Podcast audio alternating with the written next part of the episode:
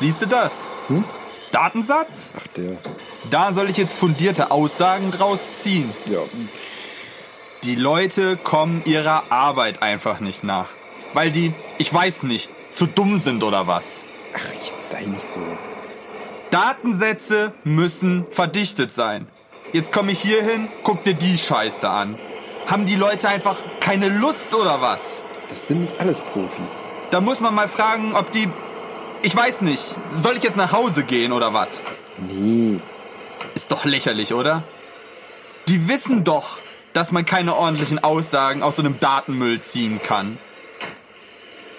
Jetzt reicht's mir langsam. Haben die kein MATLAB-Skript, das die Daten sortiert? Anscheinend.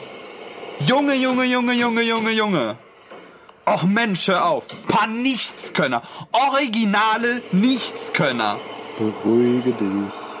Das ist eine Auswertung für Vollidioten hier. Genau solche Vollidioten wie diese Wissenschaftler sind. Deshalb sind die auch nicht in der Wirtschaft, diese Spinnerbande. Und nu? Gar nichts. Zusammenpacken. Ende.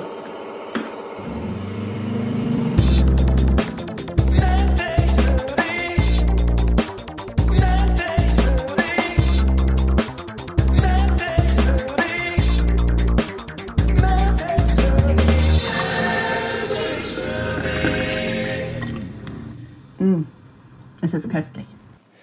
Und damit herzlich willkommen zu einer neuen Folge MadTech Smoothie, Folge Nummer 7. Und auf meinen Ohren, wie immer, mein Freund und Kollege Benedikt Stanitzek. Hallöchen nach Aachen. Hallo, hallo. Hallo zurück nach München. Äh, und mit mir versucht aus dem Einheitsbrei zu entkommen äh, Dr. Deutsch aus München. Hatte ich schon gesagt, ne? Genau, aus München. Ja. Tag. Nicht, dass die Leute sich noch wundern, warum wir manchmal so verzögert aufeinander reagieren irgendwie. Ja, ähm, Äh. was geht bei dir ab in der, Auch bei mir? in der Seuchenwelt NRW? Es war so klar, dass das kommt. Ne? ja, natürlich. Was hast Ja, du Heinsberg erwartet? ist hier ja Heinsberg ist ja hier sowieso ein bisschen so stiefmütterlich behandelt. Alles, was mit Heinsberger Kennzeichen durch Aachen fährt, da sagt man sowieso, die haben alle einen Hirnschaden. ja, ja. Ähm, nö, ist ganz gut. Ich hänge ja momentan relativ viel in der Uniklinik rum. In der Uniklinik. Ja, da sind super Lernräume. Ist ja verrückt. Bei uns ist Ja. immer so, dass die Mediziner immer irgendwo anders rumhängen, weil wir nicht genug Lernräume haben. Ja, das ist bei uns andersrum halt so. Lustig.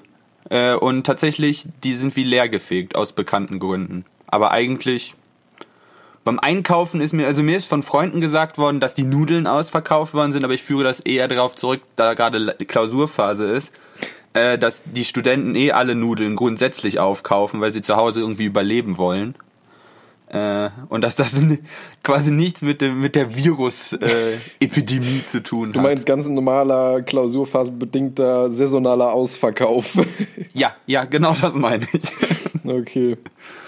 Ähm, ja, ansonsten habe ich äh, tatsächlich ein, zwei Dinge noch mitbekommen, wo ich dachte so, wow, okay, äh, können wir mal drüber quatschen. Und zwar äh, hier der Abstand äh, zu den Siedlungen mit den Windrädern. Da haben wir ja mal drüber gequatscht, als ich hier über Windräder Ja, genau, da- referiert habe. Da war doch irgendwas, dass sie das doch nicht so prinzipiell diesen Abstand generalisiert durchsetzen wollen. Aber Ich- ich habe das nur so mit einem Ohr mal mitbekommen. Ja, ja. Ich möchte eigentlich nie, ich möchte mir das nicht auf die Fahne sein, dass wir dafür verantwortlich sind. Aber ihnen ist genau das aufgefallen, was wir auch schon nämlich angesprochen hatte, dass das nämlich diese, dieses restri- restriktive zu sagen, 1000 Kilometer Abstand zu allen Siedlungen dazu führt, dass wir keine Windräder mehr bauen. Äh, Und damit können wir halt die erneuerbaren Energien oder den Ausbau der erneuerbaren Energie halt quasi vergessen. Und jetzt haben sie halt gesagt, dass sie in das Gesetz wohl reinschreiben wollen, dass diese Grenze wohl lediglich als Orientierung dient. Okay. Das Ja. bedeutet, die Unternehmen dürfen sich dann mit den äh, lokalen Anwohnern selber rumkloppen, ob sie das dahin pflanzen dürfen oder nicht. Wahrscheinlich, wahrscheinlich. Äh, sie haben dann noch Das so wird einen super. Schwurbel da reingeschrieben, wie äh, sie wollen für mehr Akzeptanz äh, und eine Beteiligung der Bürger, Bürger und Kommunen an den Erträgen der Windkraftanlagen sorgen. Also mehr Akzeptanz durch Geld quasi. Also die wollen, die wollen sich die Erlaubnis kaufen, um es kurz zu machen. Ja, sie, sie haben gemerkt, dass sie Scheiße gebaut haben und jetzt versuchen sie zurückzurudern. Klassische Politik. Sehr schön. Ja, äh, dann hier, achso, das ist ein großes Thema. Vielleicht sollte ich erstmal nochmal äh, noch mal anders ausholen. Boah Gott, wir haben, ich habe echt viel jetzt hier am Anfang. Ähm, ich habe tatsächlich Replies bekommen zu äh, dem, äh, zu den Kopfhörern, zu meinem kleinen Kopfhörertest. Mhm. Äh, und da wurde halt auch gefragt, was du auch quasi, glaube ich, noch, du hattest es, glaube ich, auch gefragt. Ja, genau. Ich hatte gesagt, wie, wenn du, wenn du Zeit und Lust hast, ob du nicht mal deine gescheiten Kopfhörer auch vermessen Ja. könntest. Ja, da die Frage dann halt auch kann, habe ich das auch nochmal gemacht. Gut, es hat mich fünf Minuten gekostet, weil den, das hatte ich ja quasi schon alles fertig, den Rest. Ähm, ich habe dir die Bilder jetzt ja vorab schon geschrieben. Die werde ich auch wieder posten, sodass der Rest, der das jetzt nur auf den Ohren hat, wenn er Lust hat, sich das auch angucken kann. Äh, man sieht tatsächlich, wenn man meine Teufel-Kopfhörer äh, mal dagegen sieht. Oder andere gute Kopfhörer. Ach komm, ja, ich bin da ja nicht so, was, Nein, was ich diese. weiß. Ich werde nicht von Teufel bezahlt. Leider. Ähm, das sind tatsächlich auch keine High-End-Kopfhörer. Also ich glaube, die haben, was haben die gekostet? 60 Euro oder so. Ja, aber ich meine, Teufel ist ja schon eine, eine bekannte, eigentlich Ja. ordentliche Nein, ich will nicht sagen, das waren jetzt keine 300 Euro Ja. Bose sonst irgendwas, sondern das waren eigentlich ziemlich, find, ich fand's okay und von der Klangqualität fand ich die auch immer super. Jetzt habe ich auch tatsächlich den faktischen Beweis, dass die besser sind. Äh, was man vor allen Dingen sieht, du hast das ja gerade auch schon mal gesagt, äh, dass gerade bei den niedrigeren Fre Frequenzen ist das deutlich äh, bauchiger. Ja, Äh, also wir haben deutlich mehr Amplitude bei tieferen Frequenzen, was auch logisch ist, weil das halt keine In-Ears sind, sondern so Mickey-Mäuse. Also haben sie auch mehr Klangkörper. Was man aber auch gleichzeitig sieht, ist, dass ähm, der bei sehr tiefen Frequenzen immer noch am struggeln ist. Was auch wieder logisch ist, weil es sind halt Kopfhörer. Die haben halt nicht die Resonanzfrequenz Ja. von, also die Re Resonanzraum einer, einer, einer Stereoanlage. ja du wirst Raum. Kopfhörer wirst du, wirst du halt nie ähm, eine, eine solche Resonanz bzw. Basslastigkeit kriegen wie halt bei einem Subwoofer. Das liegt halt einfach am Bauraum. Ja. Ähm, und was man aber, finde ich, ganz gut sieht, ist äh, bei den, da, in diesem Sweet Spot, da wo, wo wir auch drüber diskutiert haben, wo der Mensch am besten hört, so zu- also ähm, in, in dem Bereich äh, hat er das gleiche charakteristische Bild wie die billigen äh, Shiner Pots. Also quasi erst so einen richtig hohen Peak bei den Mittelfrequenzen und dann nach oben hin so ein Echt? ähm, War das das- so? Ich dachte eigentlich, dass die, die China Pots da auch etwas weniger haben. Ja, ein bisschen weniger schon. Ich habe jetzt einfach nur, ich, ich spreche da einfach nur von dem, von dem, von dem charakteristischen Bild, also von dem Verlauf, äh, wenn du den mal dagegen legst. Aber ja, da wollte ich jetzt eigentlich nicht zu lang noch drüber reden, kann man sich nochmal angucken. Man sieht den Unterschied, ich fand es total interessant. Jetzt habe ich auch ein faktisches Bild quasi darüber, äh, dass mein, meine Kopfhörer besser sind. Äh, du sprichst unten über das, äh, über das Frequenzspektrum. Da sahen die anders aus. Ja, genau, Da gab es bei dem, bei dem billigen so einen richtig tiefen Einbruch und die haben nicht. Aber wenn du oben quasi auf das, äh, auf den Amplitudenverlauf guckst, Ach so, ja, okay, ja, stimmt. Der, der ist wirklich. da siehst du Ähnlich. oben zwischen so zwischen 16 und 20 Ja. Ja, ja, ja. Nee, hast. Kilohertz. Kilohertz ist die Einheit, nicht Bananen. Ähm, ja. Ähm, was, was, was haben wir noch? Äh, Ich, ich hatte noch hier, äh, du bekommst Bier. Ja, wir hab die haben die verloren. 100 Abonnenten geknackt. Vielen Dank an unsere lieben Zuhörer, dass wir das geschafft haben. Du Ich kannst dich bedanken. Ich, ich möchte auf jeden Fall ähm, ein leckeres Bier. Nicht irgendwie so ein 0815 äh, Peterskölsch oder so. Nein, nein, nein. Die, die, da du die Wette verloren hast, bemühe ich mich da um was, was Besonderes. Ja. Wie wir das machen, weiß ich noch nicht ganz. Ich hatte, entweder schicke ich dir das halt oder äh, wenn wir uns das nächste Mal sehen, Ja, im April, Anfang April sehen wir uns das nächste Mal. Ähm, würde ich so machen, dann wird es auf dem Versand nicht so durchgeschüttelt. Ja, ne? Ich habe da, ich habe von dem letzten Mal noch schlechte Erinnerungen an ein zerfleddertes Paket. Da habe ich eigentlich keine Lust Aber drauf. es war alles ganz. Mindestens. Das Also das Mindeste. Päckchen nicht, aber das, der Inhalt. Ja, aber es spricht nicht gerade dafür, dass es äh, ungeschüttelt ankommt. Nee, das stimmt. Ähm, und dann habe ich noch, äh, ich habe Drive to Survive geguckt. Die neue Staffel ist draußen. Ich bin ja so ein kleiner, ah, ja, ich guck mir gerne Autos an, die in Kreisen fahren, wie man so schön sagt. Äh, und äh, das kann ich nur jedem, der so ein bisschen Motorsportaffin ist, empfehlen. Äh, das ist jetzt die zweite Staffel und eine Staffel ist immer eine Saison quasi. Und dann schaut man mal, kann man tatsächlich mal hinter das gucken, was man halt so bei Formel 1 so im Fernsehen als Live-Übertragung sieht. Oh, da muss ich Äh, ja also auch mal reinschauen. Ich kenne das tatsächlich gar nicht. Es ist leider eine Netflix-Original-Serie, also. Ja und? Stört mich nicht. Aber äh, für motorsportaffine Menschen ist es wahrscheinlich. Ich habe schon gehört, dass es auch für nicht motorsportaffine Personen ziemlich interessant ist, weil da halt sehr viel so die Politik dahinter auch gezeigt wird. Ja, wollte ich nur so als Empfehlung raushauen. Hat, war, war mir ein persönliches Anliegen, Sehr schön. Da werde ich Bei da auf jeden Fall auch mal reinschauen. Ähm, bevor wir zu den Themen kommen.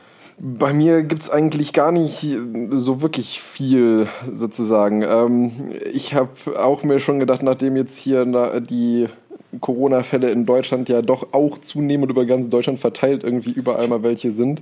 Ich will damit nur sagen, du hattest nicht ganz recht, ne? Womit? Nach deiner ersten, ich glaube, es war vor zwei Folgen, da hattest du nämlich gesagt, so ja, in äh, quasi in vier Wochen ist das Ganze wieder vorbei. Ja, ich dachte hier in, in Deutschland zumindest, weil ich mir gedacht habe, dann, Also. ich meine, das war ja auch, das war ja auch insofern, also ja, ich, es war, ich, ich hatte nicht ganz recht, aber ich meine, die Fälle hier mit äh, Webasto und so in München, die in Schwein, die sind ja alle wieder zu Hause und gesund. Ja, richtig. Problem, das, hat- Problem ist jetzt ja eigentlich von Italien rüber geschwappt, muss man ja sagen. Okay, ich- wenn du es so willst, ist das was Neues, ja. Ja, aber ähm, ja, ich, ich bin eigentlich schon wirklich davon ausgegangen, dass wir dann hier wieder mehr oder weniger Ruhe haben, was ja nicht der Fall ist. Ähm, und was ich in dem Zusammenhang äh, Lustiges äh, gesehen habe, äh, bei uns in der U-Bahn auf diesen Nachrichtenanzeigen, stand groß der Titel Corona-Schlägerei. Da war, das war wirklich, das war direkt bei mir hier um die Ecke, lustigerweise. Da, Ging es um Bier? nee, nee, da hat irgendein besoffener Mann mit 2,6 Promille. es ging um Bier. Er hatte wahrscheinlich Bier intus, ja. Da hat er irgendwie äh, zwei Chinesen als Coronavirus beschimpft und wurde daraufhin von anderen irgendwie verkloppt. ja, schön. Da dachte ich mir auch so, mm, welcome to Zombieland. Hier, ist, hier herrscht jetzt langsam Anarchie. Nee, ähm, so schlimm ist es auch wieder nicht, aber ähm, Hey, ich hab dir das, also das ist anscheinend, wir machen uns da jetzt so drüber lustig, aber das ist ja eigentlich tatsächlich ein ziemliches Problem, wenn man, also dass, dass das so in so eine, so eine, so eine Rassenecke quasi gedrängt wird, dass irgendwie die Leute, äh, da haben wir auch schon hier mit, mit den Aachener Studenten drüber referiert, äh, dass, da, dass es Leute gibt, die irgendwie denken, dass dieses Virus in Asiaten rings um die Welt spawnen würde irgendwie. Ja, das ist. Ich finde es auch, ehrlich gesagt, ähm, albern. Auch jetzt mit, dass die zum Teil. Also, merkst du irgendwas davon? Ich meine, hier in München bzw. Bayern gibt es ja aktuell weniger Fälle als in NRW. Ähm, merkst du irgendwas von Hamsterkäufen oder so? Wie gesagt, also ich habe das ja eben schon angerissen. Ich merke nur, dass meine, dass die Lernräume alle generell leerer sind. Okay. Also die Uni ist einfach, also die Leute bleiben vorwiegend zu Hause, wobei ich das verstehen kann, weil wir können es uns das nicht leisten in der Klausur. Je, niemand, ob Student, ob Assistent, ob du jetzt die Klausur schreiben musst oder sie stellen musst oder sowas, du kannst dir es nicht glauben, glauben so zwei bis vier Wochen vom Fenster weg zu sein, weil dann hast du quasi das, das ist das nicht, das kannst du nicht tragen. Deshalb nehme ich mal an, dass das Ja, so äh, in die. Vorsichtsmaßnahmen-Ecke geht. Aber das geht für jede Krankheit. Du kannst dir in der Zeit jetzt nicht erlauben, krank zu werden. Ähm, Hamsterkäufe, ich habe von, von Freunden habe ich gehört, dass wohl Nudelregale ja leer sind, aber sonst. Ja, weil also du, ich du hast mir ja nicht ein gemerkt. Foto irgendwie geschickt gehabt, wo in so einem Regal nur noch ein Träger mit irgendwelchen Dosensuppen oder so standen. Alles, alle Es war chinesische war- Suppe. Ja, chinesische Suppe. Das war ja das Lustige daran. ähm, aber das habe ich ein bisschen zusammenhangelt. Bei mir im Kaufland ist das sowieso, ich gehe ja immer relativ spät abends einkaufen, wenn ich noch so dran vorbei, am Kaufland vorbeigehe. Da ist der generell relativ leer ge ge gekauft, weil die Belgier und die Holländer immer hier rüberkommen, weil hier Hm. die Mehrwert, also die Mehrwertsteuer auf Lebensmittel geringer ist. Also es ist hier einfach Ah, günstiger. okay. Und die marodieren dann immer also Richtung Wochenende durch ein Kaufland. Und dann sieht der immer aus, als äh, wäre äh, Weltuntergang. Aber das ist vollkommener Normalzustand. Okay. Ja, weil ich muss sagen, ich finde das also zumindest aktuell auch absolut noch übertrieben. Weil, also, du kannst dich ja normal noch bewegen, ohne dass du akute Angst haben musst, dich damit anzustecken. Und vor einer äh, Abriegelung von irgendwelchen Städten sind wir auch noch weit entfernt. Also Sagst du jetzt? Sag ich jetzt, ja. Deswegen sage ich, dass jetzt Hamsterkäufe noch überflüssig sind. Schön. In meinen Augen. Ja. Im April und Mai bin ich, äh, bin ich wieder relativ viel unterwegs. Ich hoffe, dass das sich bis dahin wieder gelegt hat. wir werden sehen. ja, ja. Ähm, ja, und sonst, was, äh, was ich nur sehr lustig fand, da habe ich äh, abends Fernsehen geschaut und da wurde ähm, irgendwas, ich weiß gar nicht mehr, was das genau war, wurde irgendwas erklärt und ähm, mit Stromfluss und so weiter und da kam dann auch äh, hochwissenschaftlich aus, äh, die Aussage, ja, da fließen dann die Elektromoleküle lang. Bitte, so, was? Moment. Ach, das war diese Galileo-Geschichte, die du mir abends Ah, ja, genau, mal Galileo hast. war das, ja. Ja, ja da dachte ich mir Ah, auch toll, so, Qualitätsfernsehen. Moleküle Meinten sie Elektronen? Äh, meines Erachtens fließt bei Elektro keine Moleküle. Ja, ich, also die meinen Elektronen. Ah. Aber das sind halt keine Elektromoleküle. Ich möchte Ihnen jetzt keinen Strick drehen, aber zum Beispiel äh, Batteriechemie. Ja, aber da fließen, Lad da fließen ja auch keine Moleküle. nee, es sind Ionen, Ja, aber eben. Ich, wie gesagt, ich will Ihnen ja keinen Strick drehen. Vielleicht haben Sie einfach nur. Ich ja, schon. doch, es ist falsch. Es ist einfach Blödsinn. Genau. Ich Ja. versuche das Gute zu sehen. Aber ja. Ja. Galileo, das waren die Helden unserer Kindheit und irgendwann ist es nur Jumbo Schreiner, der Bürger ist. so ungefähr. Ja. Ja, ähm, genug geschwafelt. Was hast du uns denn heute an ähm, wissenschaftlichem Gedöns mitgebracht? An wissenschaftlichen Gedöns. Ja. Das ist ein gutes Stichpunkt, weil es ist halbwissenschaftlich. Äh, mir ist nämlich zugespielt worden, dass äh, hier in Aachen momentan eine Petition läuft, näheres dann zu dem Thema. Ähm, und ich habe sie einfach mal diese, die, dieses Thema äh, Aluhelmpflicht genannt. Okay. Ähm, ja. Und Wegen mein zweites. Thema. Elektromagnetischer Strahlung. Wir, wir schauen mal, wir schauen mal. Äh, mein zweites äh, Paper, also Paper ist zu viel gesagt, weil davon gibt es noch keine wissenschaftlichen Abhandlungen, aber das ist auch was, was mir sehr nahe liegt und dann habe ich das mal ein bisschen aufbereitet und ich habe es genannt, das ist das. Da bin ich ja mal sehr gespannt, was, Äh, und was ich habe noch das äh, ist. Ja, ja, genau. Das, äh, und wenn wir jetzt zum Schluss noch Zeit haben, äh, habe ich noch was, was ich das noch vorbereitet hatte. Doris Blockchain. Aber das gibt's nur, wenn wir noch Zeit haben, sonst gibt's das beim nächsten Mal. Ich bin Das läuft gespannt. ja nicht weg. Ja, ähm, meine Sachen lassen sich sehr kurz zusammenfassen, weil ich habe ein größeres Thema, ähm, was ich gleichzeitig auch als äh, sozusagen ein bisschen Diskussionsgrundlage nutzen möchte, dann, wenn ich es vorgestellt habe. Ähm, ich habe das Ganze mal Leben aus dem Supercomputer genannt und ähm, fand das äh, sehr interessant. Muss aber direkt dazu sagen, irgendwie alle Notizen, die ich mir gemacht hatte zu dem Thema, habe ich entweder aktiv gelöscht oder nicht gespeichert oder wie auch immer. Auf jeden Fall kann es sein, dass Oh Gott. ich ähm, das Paper ab und zu mal durchscrollen muss, um die Sachen zu finden, die ich erzählen wollte. Ich möchte nur einmal mit Profis arbeiten. Ja, ja. ja, ja. Ja, deswegen kann es etwas holpriger werden. Ähm, als Was ist das Thema? sonst. Ja, habe ich doch gesagt, Leben aus dem Hast du- Supercomputer. Das habe ich nicht gehört. Ja, siehst du, du möchtest mit Profis arbeiten und ich möchte einfach nur, dass du mir zuhörst. Ja, ich möchte mit Profis, aber ich habe nie gesagt, dass ich einer bin. Gut, Feiner Unterschied. Punkt für dich. Ähm, ja, willst du dann mit äh, Das ist das anfangen? Nö, ich glaube, ich fange erstmal mit, mit der Aluhelmpflicht an. Okay, Dann haben wir das weg. Dann Ja, bin ich stimmt. richtig schon in Rage schon. da bist du richtig in Rage. Gut. Ja, weil es geht um Folgendes. Mir ist ein Foto zugespielt worden äh, von einem, ähm, ja, von einer Petition. Das war ein Plakat für eine Petition. Und dieses Plakat hing in äh, dem Copyshop, der direkt gegenüber des Hauptgebäudes unserer Universität ist. Da geht man dann so rein, wenn man irgendwie Skript ausdrucken muss oder irgendwas halt. Wenn man irgendwas in der Uni ausdrucken muss. Also keine Abschlussarbeiten, weil da stehen nur sowas, das sind so einfach viele Kopierer. Wenn du irgendwas Sozusagen. Self-Service. Ja, genau. Ja. Die können auch richtig kopieren, aber da gehst du woanders hin. Ähm, aber ja, da hing im Fenster halt eine Petition, die hieß 5G-Stopp für Aachen. Äh, und darunter Yay. stehen dann so Sachen wie bis zu zehnfach höhere Strahlbelastung im Vergleich zu 3G und 4G. Die Auswirkungen von 5G sind nicht ansatzweise abschätzbar. Mehr als 260 Wissenschaftler warnen äh, in, off in einem offenen Brief vor 5G-Einführung. Vor einer technischen Universität. Ähm, ja, ich Da glaube, ich die ja können nicht, was ihren ich Laden. dazu sagen soll. Ich, ich habe auch erst gedacht, ich habe erst gedacht, das können die nicht ernst meinen. Also es ist bei denen für die wahrscheinlich arg geschäftsschädigend, weil also ich würde werde mir einen anderen Copyshop suchen.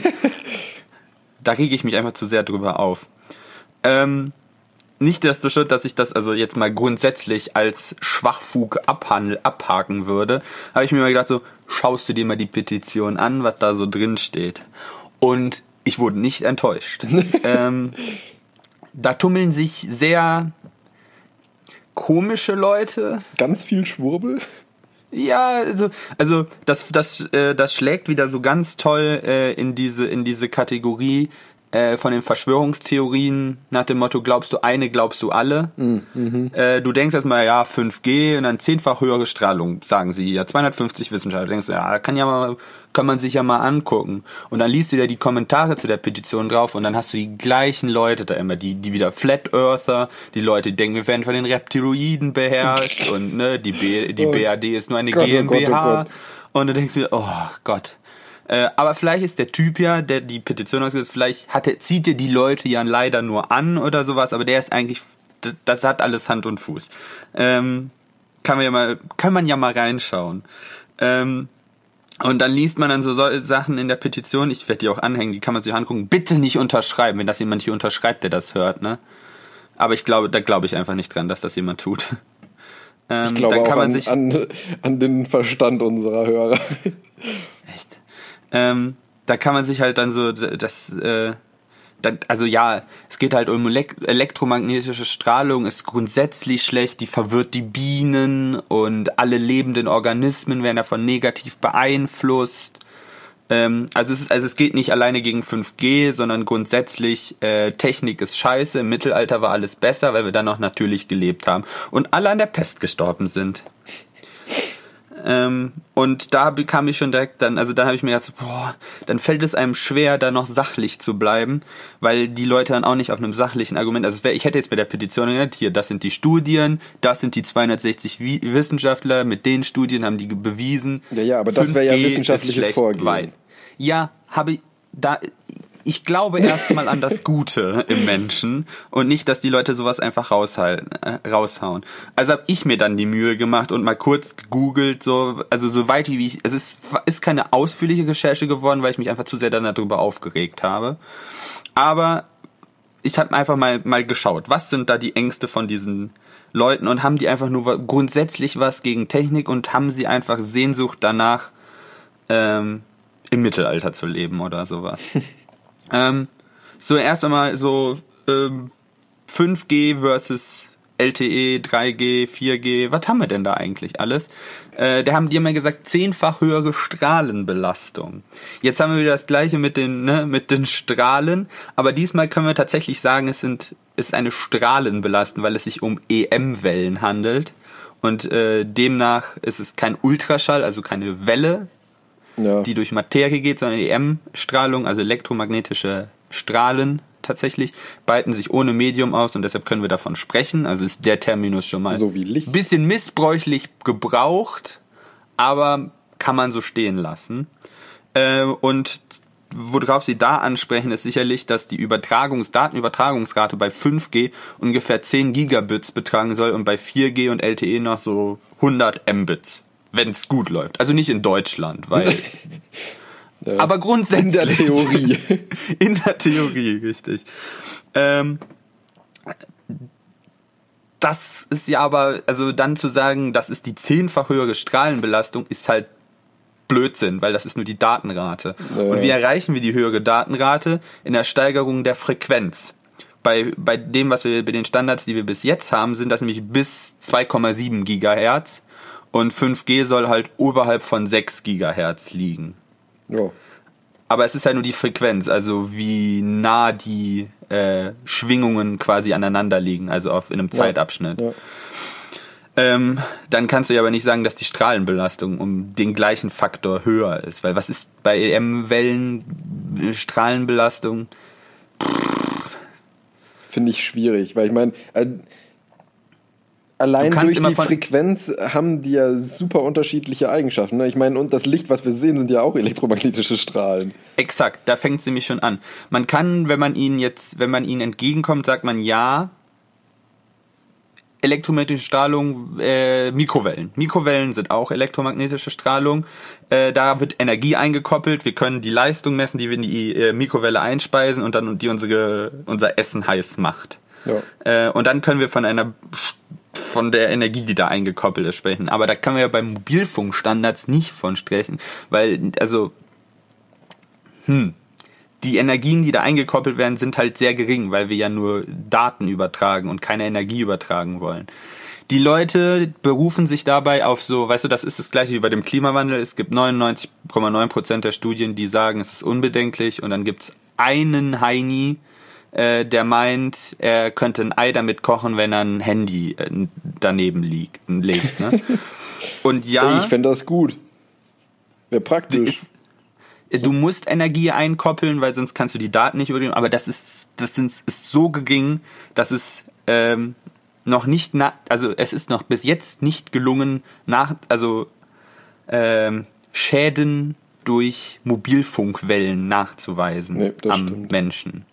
Wobei man auch ganz ehrlich dazu sagen muss, gerade jetzt bei, das ist ja eine Technik, die sich unglaublich schnell entwickelt und Langzeitstudien über kurzfristige technische Innovationen zu machen, ist halt, die sind halt einfach noch nicht gemacht. Und das kritisieren diese Leute dann halt auch, die einfach sagen, ja, das geht alles viel zu schnell. Aber wir, meines Erachtens, also ich stehe auf dem Standpunkt, wir können nicht erst 50 Jahre ähm, 5G testen, bevor wir dann sagen, ja, geht. Ja. Gut, man vielleicht, also die Leute haben dann halt Angst, dass das genauso ist wie bei Asbest. Das hämmert man einfach irgendwann mal rein und dann fällt einem auf, oh, pff, ist vielleicht doch nicht so gut. Äh, aber wir benutzen ja jetzt mittlerweile auch schon etwa längere Zeit Mobilfunkgedönse. Und Ja, es gibt halt keinen Anhaltspunkt dafür, eigentlich zu vermuten, dass es eben schädlich sein könnte. es ist nicht, ja, es ist wissenschaftlich nicht nachgewiesen. Es, ich will jetzt nicht sagen, dass es nicht möglich ist. Das, das ist aber ähnlich Ja. wie bei den Autismus und den Impf Impfungen. Ne? Ja. Ähm, aber es ist bisher noch nicht gelungen, das wissenschaftlich nachzuweisen. Also Schwurbel. ja. Ähm, vielleicht noch um dazu sagen, ähm, was ich eben schon gesagt hatte, ne, mit dem mit der Strahlung, weil was sie worauf sie da ja anspielen ist, dass das das gleiche ist wie radioaktive Strahlung. Oder eben ionisierte Strahlung, irgendwas was unser Erbgut zerschießt. Ja, aber das ist halt Bullshit, weil es elektromagnetische Strahlung ist. Und das sind halt elektromagnetische Wellen und keine Strahlenkörper, also keine Teilchen, positiv geladene Ionen oder sowas, also nichts, was, was jetzt auf an, weil das wäre wirklich gefährlich. Ionisierte Strahlung, Ja. Aber ich erinnere mich dran, als wir, ähm, als wir in der Uni Umweltmedizin hatten, hatten wir auch eine komplette Vorlesung über anderthalb oder zwei Stunden nur über dieses Strahlungsgedöns von Funkwellen etc. und so weiter. Ja. Und auch mit zig Papern und so weiter. Und es war überall nirgend, also du hast, glaube ich, nirgendwo irgendwie signifikante Ergebnisse rausbekommen, wenn ich mich Nein, richtig hast du erinnere. nicht. Weil, weil das, also das, das Problem ist halt, ne, ähm, wir hatten das ja auch schon mal mit diesem Infraschall, ne? Da war das ja auch schon so ein bisschen schwurbelig Ja. oder so, ne? Äh, und das ist so die gleiche. Du hast halt ne hochfrequente ma äh, magnetische, elektromagnetische Felder können halt biologisches Gewebe erwärmen, Mikrowelle. Jo. Aber da koppelst du massiv Energie ein. Die sind Ja. massiv viel hochfrequenter. Ähm, und von daher, es wird ein erhöhtes Krebsrisiko diskutiert. Es konnte aber bisher nicht eindeutig nachgewiesen werden. Das ist ein Artikel aus Quox und Co., den kann man sich dazu durchlesen. Ja. Ähm, Ich meine, was tatsächlich, als wir da diese Vorlesung hatten, was tatsächlich so war, ist, dass sich halt, wenn du zum Beispiel jetzt mit einem mit äh, Handy oder Telefon oder so telefonierst, ähm, dann wird die Region schon, also das Gewebe in der Region schon erwärmt. Aber das bewegt sich halt in einem Grad, der vollkommen irrelevant ist. Weißt du, wenn du dich in die Sonne flackst, da kriegst du wesentlich mehr Wärmeeintrag, wie wenn du mit diesem Ding telefonierst. vor allen Dingen wahrscheinlich auch deutlich mehr UV-Strahlung ab, also tatsächlich Ja, okay, das ist ja hochenergetische nochmal Strahlung. das ist ja noch mal ein- was anderes sozusagen. Das ist ja, Naja, wenn wir, wenn wir auf dem Niveau argumentieren, müssen wir das auch mit Ja, einbeziehen gut, und nicht nur sagen, äh, nur die EM-Wellen, die aus dem Handy kommen, sind gefährlich, aber andere elektromagnetische Wellen, also Licht zum Beispiel, UV-Licht, das ist vollkommen ungefährlich. ja, Und das Ja, wird meines Erachtens hier total verzerrt. natürlich. Also, Ich würde lieber 5G benutzen und dafür mir einen Tag Sonnenbaden sparen. ja. Das, das ist, glaube ich, eine gute Zusammenfassung für diesen ganzen Murks. Zum Schluss, bevor ich mich hier richtig in Rage quatsche, möchte ich nochmal auf dieses mehr als 260 Wissenschaftler. Wissenschaftler Ja. ist ja leider kein geschützter Begriff. Wir sind also- Wissenschaftler. Ja, jeder darf sich Wissenschaftler nennen. Ähm, promovierter Wissenschaftler. Dann, dann wird's. Oh, Äh, oh ja. Ja. Äh, aber 260 Wissenschaftler, wahrscheinlich sind das irgendwelche Heinis halt, die so weltweit, die halt sagen, ja, Irgendwelche Esoteriker. ja. Die Auswirkungen von 5G sind nicht ansatzweise abschätzbar. Doch, sind sie. Sie sind abschätzbar. Abschätzbar Ähm. auf den bisherigen Erfahrungen. Exakt. Ähm, bisher haben wir keine negativen Folgen davon feststellen können. Ach ja, da, oh Gott, jetzt komme ich so richtig. Da steht da noch drunter, ja, äh, wollen wir, dass unsere, weil, weil sie gehen dafür, weil du mehr Daten übertragen kannst, werden die äh, Kinder auch noch viel mehr handyabhängiger werden. Ja. Oh Gott, ey. Das ist wieder so. Ah, nee, ich. ich Genug dazu- gerantet. Ja, genau. Ich sag dazu jetzt gar nichts mehr, sonst kommen wir da, glaube ich, auf keinen doch. grünen Zweig mehr. Ja, aber das ist wieder, ist wieder schade, wenn ich so ein Diskussionsthema mitbringe und man, es gibt nichts zu diskutieren. Du könntest jetzt einfach mal sagen, ja, doch, ist ganz schlecht. Nee. Wenn es halt einfach Blödsinn ist, dann werde ich nicht nur, um eine Diskussion hier zu erzwingen, da irgendwas anderes Ich behaupten. finde, ich habe mich schon für meine, für meine, für meinen Standpunkt sehr weit auf deren Seite gestellt und erstmal versucht nachzuvollziehen, gibt's Ja. da jetzt irgendwas? Aber Ja, ich denke mir, aber ist auch oft so, wenn ich äh, generell irgendwelche Artikel oder so lese, wo dann irgendwas drinsteht, denke ich mir so, mhm, okay, schaue ich mal, was sozusagen wirklich, äh, wie die Studienlage dazu ist. Weil ich meine, also, bei Artikeln, die man so in Medien liest, da hast du ja nie irgendwelche Nachweise oder so, aber ich meine, es ist ja für unser eins nicht unbedingt schwierig, da mal kurz äh, im Internet zu recherchieren. Ähm, recherchieren. Recherchieren. Recherchieren.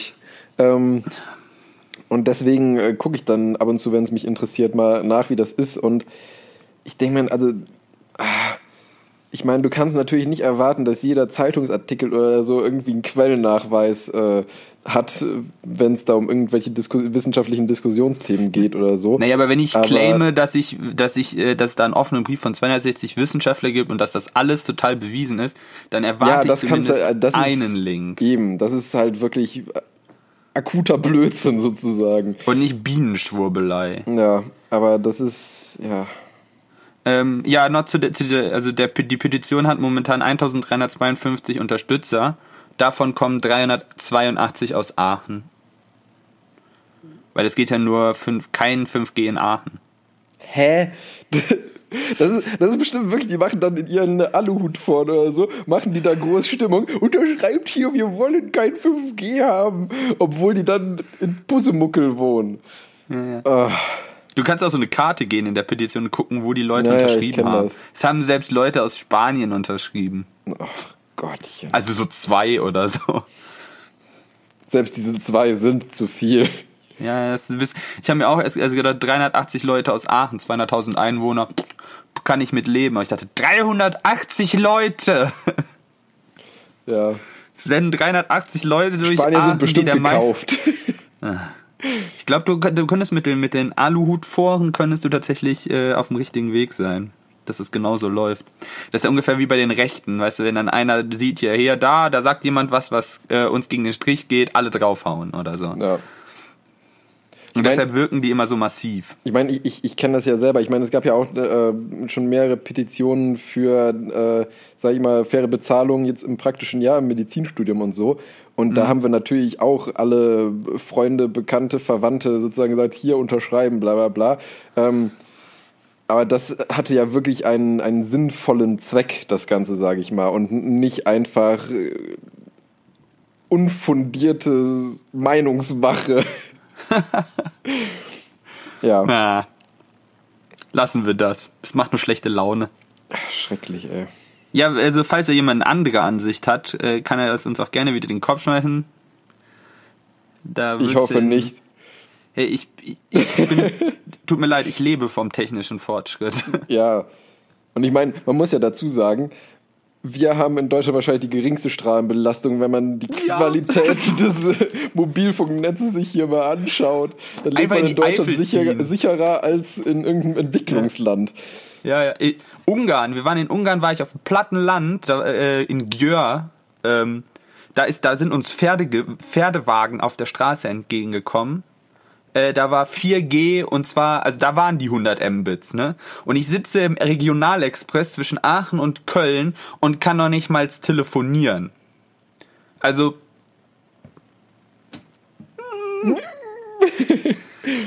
Ja, Also, also wenn, wenn man wenn man keine Lust darauf hat, soll man bitte in die Eifel ziehen. Da ist nix. Also Ja, an Strahlung. das- aber sonst auch stimmt. nicht. Aber Ja, und also auch so generell, ne, auch wenn du in Österreich unterwegs bist, da bist du zum Teil irgendwo auf dem Berg, auf, dem, auf der Spitze, siehst äh, bis zum Horizont keinen Funkmast oder so und hast trotzdem LTE. Da denke ich mir auch so, wir kriegen das zum Teil noch nicht mal in Großstädten hin. Ja, Was ist da kaputt? Ich sitze hier in Aachen Zentrum in meiner Wohnung äh, und muss übers Internet immer telefonieren, weil ich hier keinen Empfang in, in meiner Wohnung habe. Ähm, und ich stand äh, auf, auf 3000 Meter, äh, was war das, irgendeiner Scharte, als wir letztes Jahr über die Alpen gewandert sind. Äh, 3000 Meter, das war eine Mordsaussicht. Da konntest du quasi über halb Italien gefühlt drüber ko- äh, äh, schauen. Ähm, bis wirklich bis zum Horizont und sowas auf 3000 Meter Höhe, da war nur Steine, da war das, das war halt schon Sacke hoch, ne? Und das war einfach nur so eine Scharte, so ein ganz schmaler Kamm und ich hatte volles Netz 4G und dachte mir so How the fuck is that possible, ne? Und ich konnte, weißt du, das, das Bild konnte man sofort Instagram.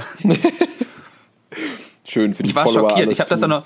Nee, ich habe das einfach nur gemacht, weil es möglich war. Ja, weil du als okay. Location 3000 Meter mitten in den Alpen angeben konntest, weil es möglich ist.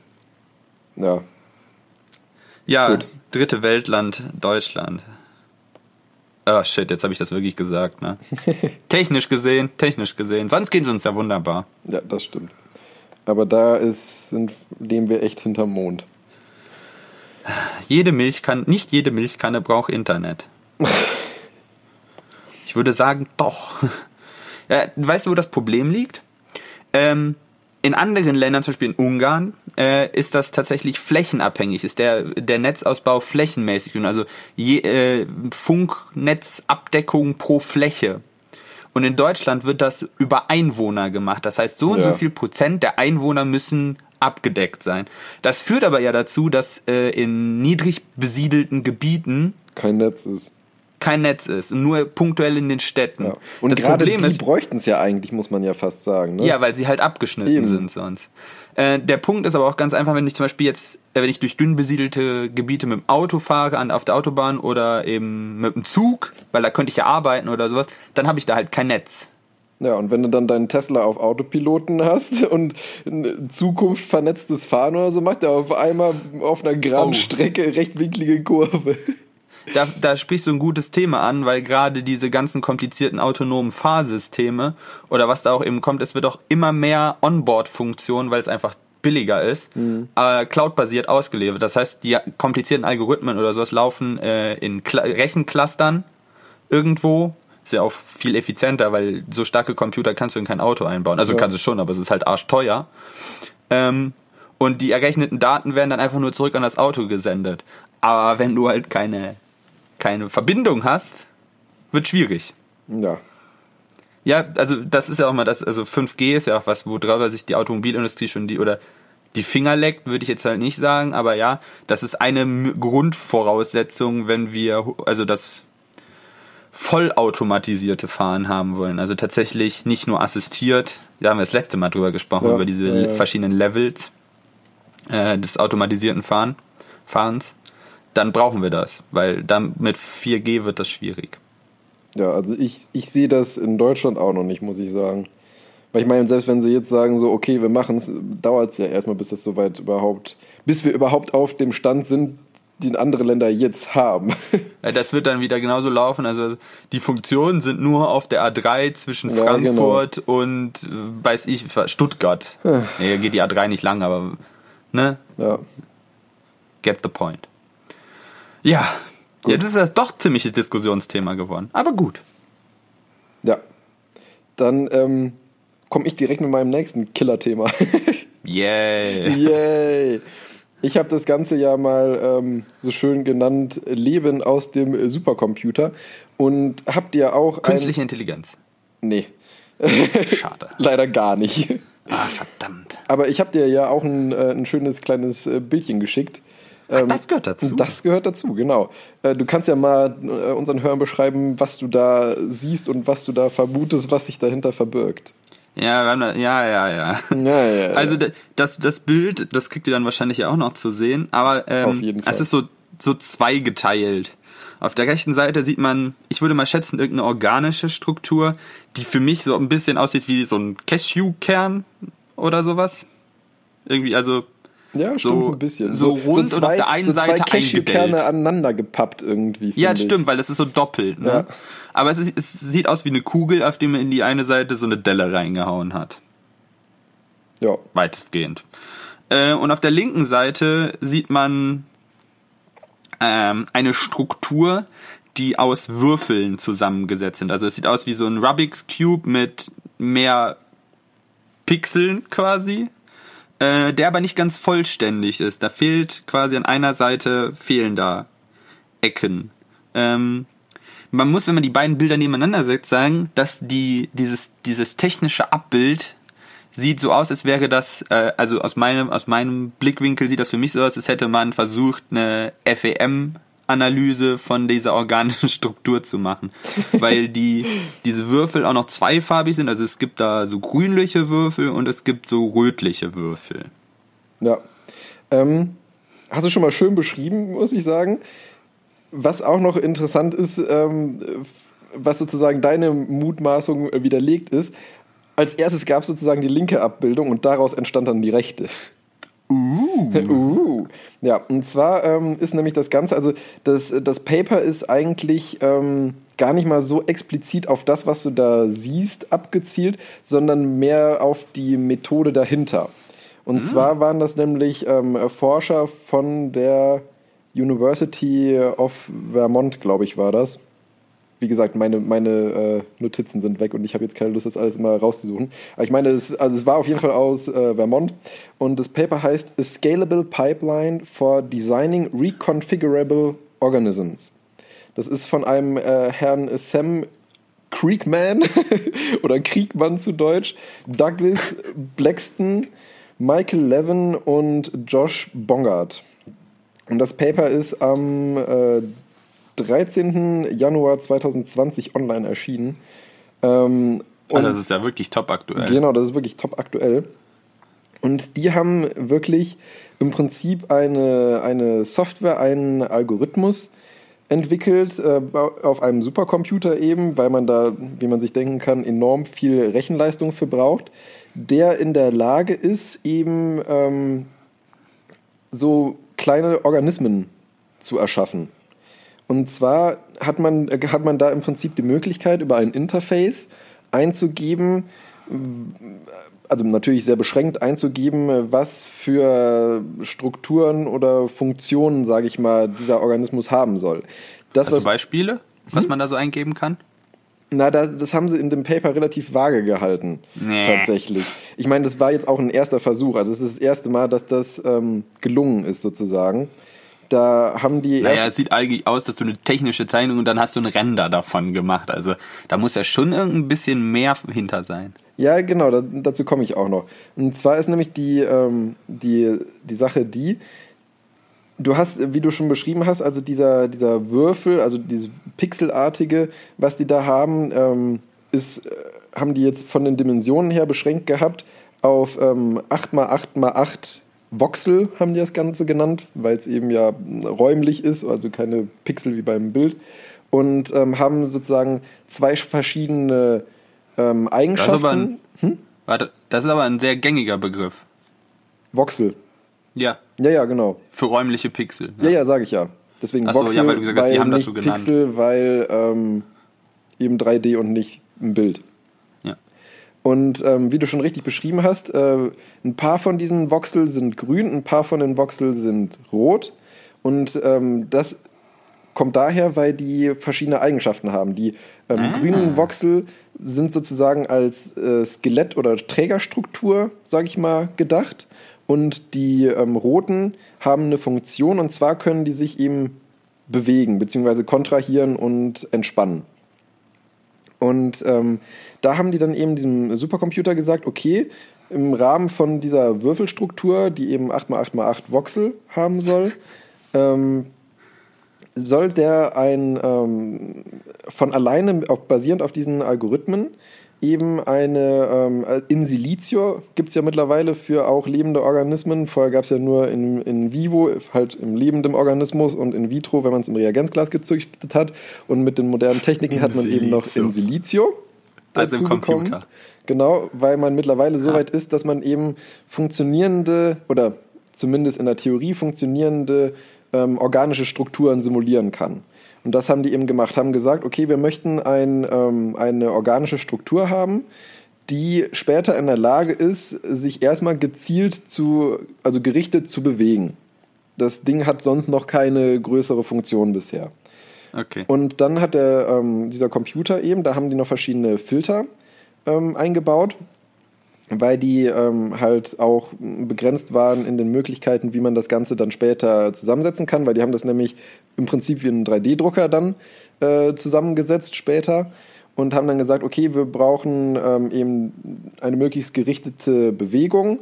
Ähm, es muss äh, stabil sein, es muss eine gewisse Mindestanzahl an Molekülen haben und ähm, es muss halt mit den Techniken, die wir nutzen, baubar sein sozusagen. Das ist also in, in dem Sinne, als dass du eben ein zusammenhängendes Objekt haben musst und nicht sozusagen frei im Raum dann ein einzelnes Voxel setzen kannst, weil es ist ja wie beim Also ohne 3D-Drucker. Hinterschnitte. genau, es ist ja wie beim 3D-Drucker, du kannst in die Luft nichts drucken, wenn du keine Verbindung zu der Bauplatte oder eben zu einem Rest hast. Stützstrukturen. Ja, aber das, das kannst du halt bei lebenden Organismen schlechter machen mit diesen Stützstrukturen. Deshalb ist es ja auch nur ein Beinbeispiel. Ja, ja, ja. Ja. Okay. Und ähm, da haben sie dann diesen Supercomputer laufen lassen und haben den als erstes ähm, 100 theoretische Designs erstellen lassen. Und diese 100 äh, theoretischen Designs wurden, haben dann, wurden War dann das ein Abbruchkriterium? Hm? Also nach, na, also er sollte nur 100 machen? Wir Oder haben war es das erstmal nur mit, mit 100 probiert. okay. Und- also es gab von diesen Bildchen hier 100 verschiedene quasi. Genau, also ich verlinke auch wieder das Paper, da sind dann auch nochmal ähm, noch mal Abbildungen drin. Die habe ich dir jetzt äh, nicht gestickt, schändlicherweise. Aber es sieht, Ah. sieht ganz lustig aus. Sieht aus wie irgendwie so Minecraft-Gebilde, die irgendein Fünfjähriger zusammengebastelt hat oder so. Ey, das erinnert mich noch daran an irgendwie, ah, ich weiß nicht wann das war, aber da hat man auch immer ange- mit diesen, mit diesen, mit diesen Blöcken rumgespielt, die man so ineinander stecken konnte. Das war, um in, in der Grundschule, glaube ich, mit dem, mit Zahlen so ein bisschen äh, klarer zu kommen, wo man die, die, diese Knüppel aneinander stecken konnte. So sieht das aus. Und dann konntest du die so aufhalten und so. Ja. Das ist egal. Und auf jeden Fall ähm, die, diese Strukturen, die dann da rausgekommen sind nach diesem ersten Durchgang, ähm, wurden dann eben, haben dann einen bestimmten Score bekommen, der komplex errechnet wurde, basierend darauf auf, ähm, äh, haben dann eben noch die, die Umgebungsparameter, sage ich mal, eingegeben dazu und haben dann gesagt, okay, ähm, äh, würde das Ding, sage ich mal, in einer normalen biologischen Umgebung, das bedeutet halt irgendwie 36, 37 Grad, pH-Wert etc., wäre das da auch noch stabil. Und Sie haben also eine Entscheidungsmatrix gebastelt. genau, haben eine Entscheidungsmatrix gebastelt, wonach die dann eben ähm, einen Score bekommen haben, wie gut die sozusagen auf deren Zweck passen und wie funktional die auch sind. Daraufhin ähm, wurden von diesen Scores die besten eben rausgesucht und die dann nochmal durch diesen Algorithmus durchgeschleust, sodass man gesagt hat, eben, ähm, okay, du hast jetzt nicht mehr einen kompletten äh, Würfel eben von diesen 8x8x8 Voxel, sondern ähm, basierst im Prinzip deine neuen Berechnungen auf dem Modell, was du davor errechnet hast. Sodass du schon, also die haben nach und nach mehr Einschränkungen im Prinzip in diesen Algorithmus reingebracht, sodass er eben expliziter ähm, das Ganze basteln konnte. Und ähm, ich weiß gar nicht, wie viel. Ich glaube, die haben insgesamt nochmal 100 sozusagen Evolutionszyklen da in diesem Computer Also, dass simuliert. der quasi die, die Struktur genommen hat und dann damit nochmal ausgehend nochmal eine Iterationsschleife gemacht hat. Genau, und das Ganze, das Ganze 100 Mal. Und am Ende ist auf jeden Fall die Struktur, die du da links auf diesem Bild eben siehst, war die, die der Computer am besten, stabilsten und was weiß ich was eben für deren Zweck ausgespuckt. Die, haben. die Randbedingung würde mich echt brutal interessieren, weil das sieht für mich jetzt erstmal gar nicht so kompliziert aus. Also so unbedarft, wenn ich drauf gucke. Hm, Was meinst du mit, mit äh, unkompliziert bzw. Randbedingungen? Ja gut, diese 8x8x8 Knuppel, also und dann sozusagen ein Supercomputer oder man braucht dafür so viel Rechenleistung. pff, Ja um gut, du musst so ja bedenken, du musst ja bedenken, du hast ja auch noch zwei, ähm, zwei verschiedene Bauarten und eine davon ist beweglich und eine davon ist unbeweglich.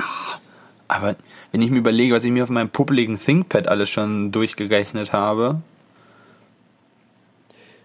Also ich nehme mal an, dass die Randbedingungen oder die Spezifika, in die das reinpassen kann, dass du da halt, wenn du da eine riesige Matrix hast mit, also ich erinnere mich da gerade an unsere äh, Aero-Simulation, also dass du äh, quasi für Abtriebswerte von einem, von einem Auto äh, eine Matrix erstellen musst und da hast du so viele Eingangsparameter, dass das nur noch mit einem Cluster gerechnet werden kann. Also mit, einem- wir haben das dann über ein Rechencluster von der Uni gerechnet, Ja. weil du einfach so unglaublich viele Simulationen hast, weil du, weil deine Matrix, also deine Eingangsmatrix mit deinen Variablen so groß ist.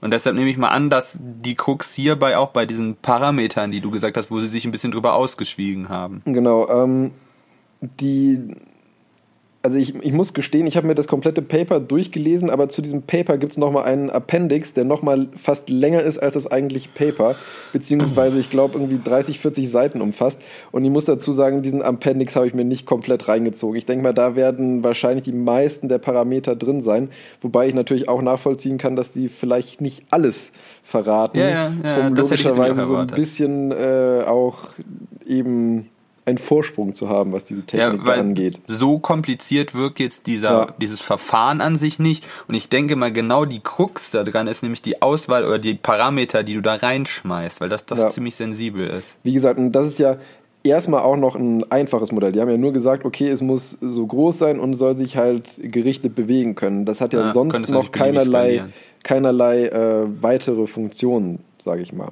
Hihi. Naja, auf I jeden see where this is going.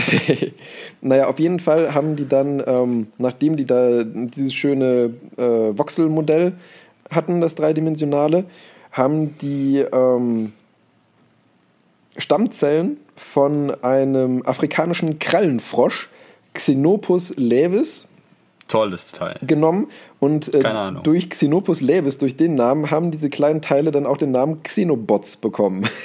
Oh, oh, ja, vielleicht will es dich töten, aber es klingt ganz niedlich. Genau, und ähm, zwar haben die da sich zwei verschiedene Arten von Stammzellen ähm, bedient. Einmal für diese grünen, die eben sozusagen als Skelett bzw. Rückgrat dienen sollen, haben die ähm, ektodermale Stammzellen genommen.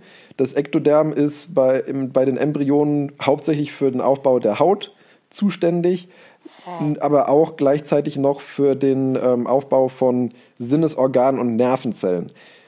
Was ich vermute, ist, dass sie das schon mal genommen haben, um daraus dann später eben eventuell dem Ganzen auch noch ähm, Sinnesstrukturen verleihen zu können.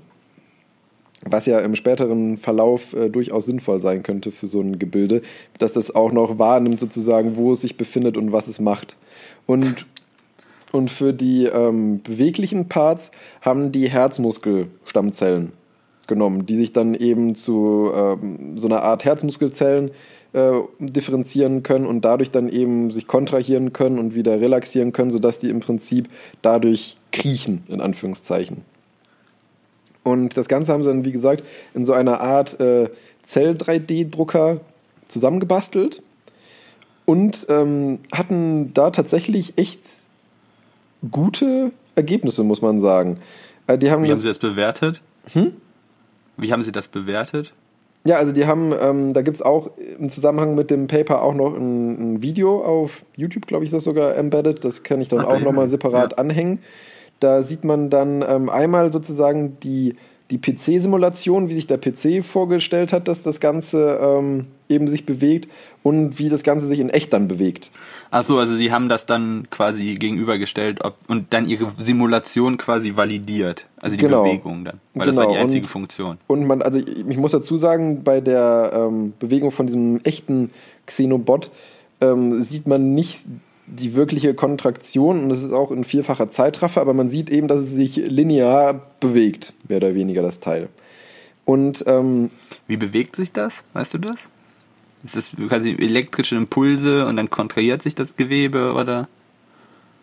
mh, ich denke spontan, weil das, äh, also ich meine, Ja, aber irgendwo muss die Energie ja herkommen dafür. ja, Wenn das, diese Zellen nur eins können, dann das ist irgendwie. Uh, ich bin noch nicht so tief drin. Ja, ja, das also ist, äh, Biologie habe ich keine Ahnung. Na, ich meine, ähm, also Herzmuskelzellen sind, haben ja eine, stimmt, das sollte ich vielleicht dazu sagen, äh, Herzmuskelzellen sind insofern besonders, als dass sie eben ähm, im Prinzip autonom sich erregen können. Weil du, beziehungsweise auch Er- Erregungen weiterleiten können. Weil das ist ja das Besondere am Herzen. Du hast ja den, den okay, jetzt, jetzt schweife ich eigentlich ziemlich ab von dem Thema, aber du hast ja im Herzen, hast du ja vom Sinusknoten ausgehend den ersten Impuls für einen Herzschlag. Der geht dann über verschiedene Leitungsstrukturen. ah, und der aber- pflanzt sich dann fort. Genau, und ähm, wenn, wenn sozusagen eine Muskelzelle, äh, Herzmuskelzelle erregt wird, kontrahiert sie und gibt gleichzeitig sozusagen den Impuls an den Nachbarn weiter. Wahrscheinlich über ein Ionengefälle oder sowas. Ja, genau. Letztendlich über Erregungsweiterleitung, wie sie bei normalen Zellen auch funktioniert, durch Polarisation Ah, und okay. Depolarisation. Ähm, wie das genau dabei abläuft, habe ich jetzt in dem Paper tatsächlich gar nicht gelesen. Nee, hat mich jetzt nur interessiert. Ja. Und ähm, ich weiß auch nicht hundertprozentig, um ehrlich zu sein, woher die die Energie genommen haben. Ob die einfach eine Nährflüssigkeit hatten, die die Energie liefert, oder ob die Zellen sozusagen beim, beim Druck schon eine gewisse äh, Nahrungsenergie, sage ich mal, Da mitbekommen müsste haben. man jetzt noch wissen, wie dieser Druck vonstatten geht. Genau, weil sie haben nur Jetzt geschrieben. kompliziert. Jetzt haben sie nur geschrieben, nämlich, dass diese Dinger äh, einige Tage bis Wochen leben würden. Was für mich ja eigentlich bedeutet, entweder hatten, haben sie nur so viel leer. Energie, genau, entweder sind sie leer wie eine Batterie, oder dass sie einfach, ähm, dass die Zellen halt absterben, weil sie sich nicht erneuern, wobei das eigentlich ja dagegen spricht, weil es ja embryonale Stammzellen sind. Deswegen denke ich eher, dass die ein dass die sozusagen irgendwann die, die mitgenommene Energie aufgebraucht haben und dadurch dann leer sind wie eine Batterie. Weil, das haben sie nämlich auch ähm, festgestellt, diese Gebilde, wenn sie die mit einem, das fand ich auch sehr lustig, wenn sie die mit einem 13 Mikrometer großen Skalpell angeschnitten Okay. haben, Ja, haben sie schön. sich wieder selber repariert. Was? Das fand ich echt Also das cool. konnten sie auch. Ich meine, ähm, klar, Stammzellen ne, sind prinzipiell ja zu allem in der Lage, in Anführungszeichen. Aber ähm, das fand ich auch äh, sehr genial, dass die sich selber wieder äh, reparieren können eben. Mich würde jetzt auch noch interessieren, wie man diesen Zellen verklickert, was sie werden sollen. Weil das muss ja dieser Drucker quasi machen. Diesen Stammzellen sagen, du bist jetzt quasi diese grüne Zelle und du bist Ne, diese es waren rote zwei Zelle. unterschiedliche Stammzellpopulationen sozusagen. Ah, okay, Also also, waren- die hatten die Information ja- schon von Anfang an. Genau, du hast ähm, bei Stammzellen gibt es ja verschiedene Eben, Ebenen der Potenz sozusagen, so. der Potenz, was daraus werden kann. Ich, kenne, mein- nur, kenne nur pluripotente Stammzellen und ich habe keine Ahnung, was man mit denen macht. Ja, genau. Ektoderm zum Beispiel sind pluripotent. Aber zum Beispiel, die, ähm, du hast als erstes, wenn du jetzt, sag ich mal, ähm, wenn du die Eizelle und das Spermien nimmst, die vereinst, dann hast du eine omnipotente Stammzelle, weil aus der halt alles wird. Macht ja Sinn, ja. Genau, und dann findet aber schon relativ schnell eben eine Differenzierung statt ähm, in verschiedene Schichten, woraus dann wieder verschiedene Stammzellen werden. Weil ich meine, du kannst, wenn du jetzt bei einem Menschen Knochenstammzellen, also eine Knochenmarkspunktion machst und daraus die Stammzellen nimmst, werden daraus ja primär auch nur Blutzellen. Und äh, also du kannst die zwar auch wieder zurückführen in, äh, in potentere, sage ich mal, Stammzelllinien, aber wenn du die einfach nur sich weiter differenzieren lässt, werden daraus nur verschiedene Blutzellen und nicht irgendwie auf einmal plötzlich eine Niere. Aha. Ja, du sagst das so, als ob das, du musst das äh, so, äh, so Leuten wie mir dann doch schon mal noch genauer ja, ist ja, ist ja, ist ja gut, dass du Okay. nachfragst. Jetzt, jetzt habe ich das Gefühl, ich habe was gelernt und ich habe nicht mehr ganz so viel Frage, Fragezeichen. Okay. Ja, Guter und, Exkurs. Ähm, so, wo war ich jetzt stehen geblieben? Genau, die können Yes. sich äh, selber reparieren, arbeiten, wie gesagt, beziehungsweise arbeiten kann man bei denen ja noch nicht sagen, bewegen sich einige Tage bis Wochen und ähm, sind logischerweise, da die ja aus Zellen bestehen, 100% äh, biologisch abbaubar sozusagen. Schön. Genau, wird Greta freuen. Oh Gott. Mach das fast nicht auf. nein, nein, ich, äh, ich sag nichts. Ähm, jetzt ist es so, wie gesagt, die haben noch keine wirkliche Funktion, Aber ähm, was die sich eben vorstellen, was man da machen könnte, ist eben, also als nächstes versucht man eben den erstmal eine Art äh, Sinneszellen zu verabreichen, damit die einmal schon mal registrieren können, wohin ich mich bewege sozusagen oder ähm, in was für einer Umgebung befinde ich mich. Und so wollen die die eben nach und nach upgraden mit äh, verschiedenen äh, Sinnen beziehungsweise Funktionen. Und äh, Funktionen, die die da eben beschreiben, wären einmal zum Beispiel, dass man äh, sich vorstellen könnte, die sozusagen als äh, kleine Entkalker einfach in, ähm, in den Menschen zu geben. Dass die sozusagen dann so atherosklerotische Plaques, die eben aus Kalk und Fettablagerung bestehen, einfach aus den Gefäßwänden abknabbern und damit dann eben das, äh, das äh, vaskuläre Risiko für Herzerkrankungen und alles, was da eben sonst so mitkommt, reduzieren können. Oder was sie auch noch äh, vorgeschlagen haben, dass die theoretisch auch äh, Mikroplastik aus den Meeren futtern könnten Na, na, na, und abbauen könnten. Genau. Ja, aber abbauen wäre ja dann schon wieder, weil die, also die dürfen das ja nicht nur einfach fressen, die müssen es ja Nee, dann auch nee, irgendwie genau. Die umsetzen. müssen es halt auch umsetzen können. Das wird dann nochmal eine andere Sache. Ja, das wird also das wird auch nicht innerhalb des nächsten Jahres und wahrscheinlich auch nicht innerhalb der nächsten Ja, zehn ja. Jahre soweit sein. Typischer Paper-Ansatz. Erstmal das Blaue vom Himmel versprechen. genau. Na, Erstmal sagen, was wir alles damit machen könnten. Nee, aber ich fand es äh, schon ziemlich genial, dass sie im Prinzip ja nicht basierend auf irgendwelchen Vorerfahrungen, die man, sage ich mal, ja aus anderen lebenden Organismen hat, sondern basierend wirklich auf einem vollkommen ja random errechneten Modell es geschafft haben, einen Zellhaufen, muss man ja eigentlich das Ganze nennen, zu entwickeln, der tatsächlich eine, zwar sehr beschränkte, aber tatsächlich eine echte Funktion hat. Waren da in diesem, war, also war der Computer algorithmenbasiert tatsächlich, also ist der feste Rechenfortschritt oder war das ein neuronales Netzwerk oder sowas? Also dass der selber gelernt hat, was, da, was er da selber zusammenbaut. Ich meine, also die nagel mich nicht drauf fest, aber ich habe nur im Kopf, dass ich immer davon gelesen habe, dass, er, dass die Algorithmen das berechnet haben. Äh, ja gut, aber auch ein neuronales Netzwerk benutzt er letztendlich zum Lösen der Gleichung quasi Algorithmen. Aber das Coole daran wäre halt, dass es tatsächlich, dass er nur die Zielparameter hat und dann vollkommen selbstständig halt versucht, die Zielparameter einfach zu zusammenzusetzen. Ja. Gott. Wo ich wohl gerade davon, von dem, von dem Herren spreche, weil dann hättest du nämlich genau das, also dann wärst du dem nämlich einen Schritt näher, weil du knobelst. Du hast dann diesen intelligenten Erschaffer im Computer gebaut. Ja, ja, genau. Nee, aber ich glaube, ich glaube, Oh mein Gott, noch ein Fass aufgemacht. Jetzt haben wir die Religionsheinis am Hals. ich glaube tatsächlich, dass sie das einfach nur Algorithmen basiert haben und diesen Algorithmus halt immer wieder über dasselbe haben drüber rattern lassen, ähm, Ja. Um das weiter zu optimieren. Ähm, was übrigens auch noch ein, eine Funktion war, die ich für vorerst wesentlich wahrscheinlicher halte, ist, dass man das Ding einfach tatsächlich als Transporter nutzt. Um äh, gezielt zum Beispiel im menschlichen Körper Wirkstoffe oder sowas Ach an Orte Gott. zu bringen. Ja, das ist aber das bei euch ja immer ein beliebtes Thema.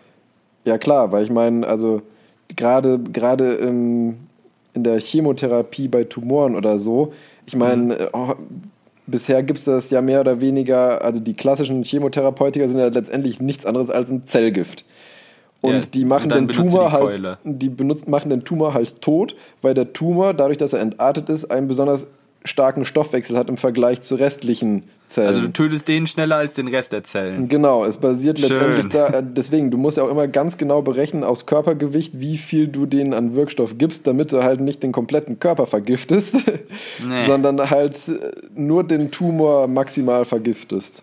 Und damit könntest du halt das Gift wahrscheinlich dann an, an genau, also an, den, an die Tumorstelle ranbringen. Exakt. Ohne, Das wäre zumindest für solche, sage ich mal, generell toxischen Wirkstoffe wäre es sinnvoll. Ich meine, es gibt ja mittlerweile auch diese sogenannten Biologicals, was dann Antikörper sind, die dann eh schon nach dem Schlüssel-Schloss-Prinzip eben gezielt an Tumorzellen nur binden und dadurch mehr oder weniger ähm, nebenwirkungsfrei beziehungsweise arm sind. Aber mehr oder weniger, das ist die Krux, ne? ja, ich meine, also im Vergleich zu, wie gesagt, den klassischen Chemotherapeutika nebenwirkungsfrei kann man fast sagen, wenn man die Nebenwirkungen sich Wow, anschaut, die normale haben. Ähm, aber sie haben immer noch Nebenwirkungen, logischerweise. Ja. Weil du letztendlich, also alles, was du halt in den Körper reinkippst, was nicht eine vom Körper selbst ja. ist, kann, beziehungsweise hat Nebenwirkungen. Ja, es macht auch irgendwie Sinn.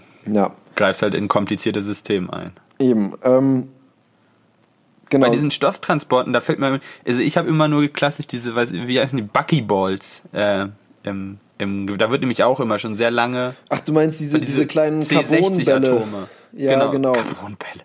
Das sind Ja, so, also so Fußball. Fußball, äh, Fußballmoleküle, so kenne ich die nämlich immer, weil die sehen so aus, weißt du, diese, diese Sechsecke, Ja, ja. eins, zwei, drei, vier, fünf, ja, die, mit denen so ein Fußball klassisch mal zusammengenäht war. Und da habe ich immer nur gehört, dass man da irgendwie versucht, Wirkstoffe reinzubringen, dass man die halt transportieren könnte. Aber du hast ja immer noch das Problem, dass die Dinger sich ja nicht gezielt bewegen können. Eben. Das sind ja einfach Und ich muss sagen, ähm, ich habe, äh, ich weiß, wovon du sprichst und ich äh, habe davon auch schon mehreres gehört und gelesen. Aber ähm, ich habe ehrlich gesagt keinen blassen Dunst, wie groß tatsächlich der nutzbare Innenraum von den Teilen ist. ja, sehr klein. Also es sind Ja, halt, ja, klar. Aber deswegen und zum Teil, wenn ich mir so die, die Wirkstoffmoleküle angucke, sind die riesig. Also ich weiß, dass das schon sehr lange in der Forschung umhergeistert, aber da man das, da das jetzt noch nicht so, sagen wir mal, den Durch, Durchschlag gegeben hat, dass man sagt, das benutzt man jetzt bei allen diesen Dingen, nehme ich mal an, dass es da auch noch ein, zwei Problemchen gibt, Ja. äh, an denen man noch hängt. Ja. Und das schon seit sehr langer Zeit. Ja, und ich meine, die Sache ist halt auch, du kannst, wenn du das da drin verpackst, kannst es klar als Transporter nutzen, aber gleichzeitig musst du ja auch wieder eine, eine Möglichkeit haben, das Ganze zu entpacken. Und diese Buckyballs Ja, sind, ja, sind ja, weil sie eben als Kugel bleiben, auch relativ stabil. Und die binden ja nicht an äh, Zellrezeptoren in dem Sinne, wie ein normaler Wirkstoff, der frei, sage ich Ja. mal, in der Blutbahn, Blutbahn rumschwimmt ähm, sondern würde dann ja erstmal im Prinzip wie ein Fremdkörper phagozytiert von der Zelle und müsste dann in der Zelle erst entpackt werden. Also ist so ein bisschen von hinten durchs Knie ins Auge. Also ich Wenn halte, das bisher die beste den, Idee war, aber das hört sich ja dann schon nach einem Schritt vorwärts an. ich wollte gerade sagen, ich halte das für einen wesentlich realistischeren Ansatz, glaube ich. Also ich glaube zwar, dass es, dass es auch noch lange dauern wird, bis man das tatsächlich mal auch in Tierexperimenten einsetzen kann. Ähm, aber ich glaube, das halte ich für einen realistischeren Ansatz als die Buckyballs damals. 260 Wissenschaftler waren schon bereits davor, dass diese Viecher uns irgendwann auffressen. Genau.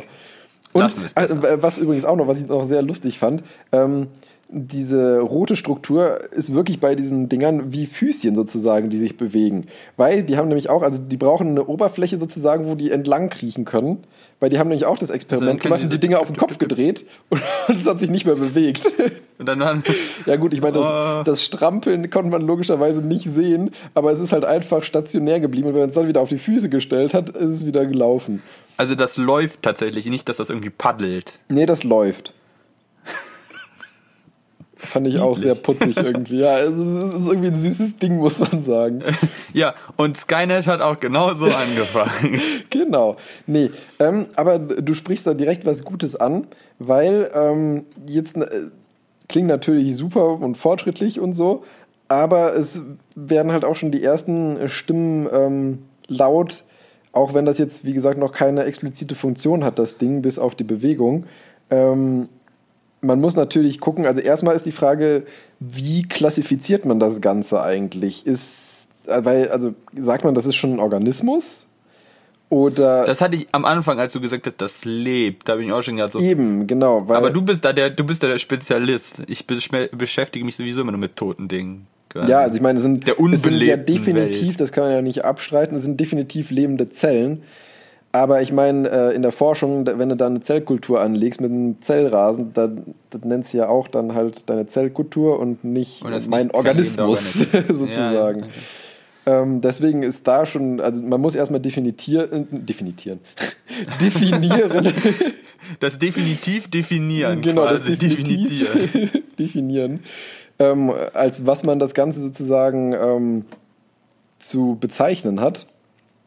Und wenn man jetzt äh, wieder dahingehend äh, spricht, dass man das ins Meer schmeißt, um Mikroplastik abzubauen Ah. oder generell in die freie Wildbahn, sage ich mal, aussetzt, Ja. ähm,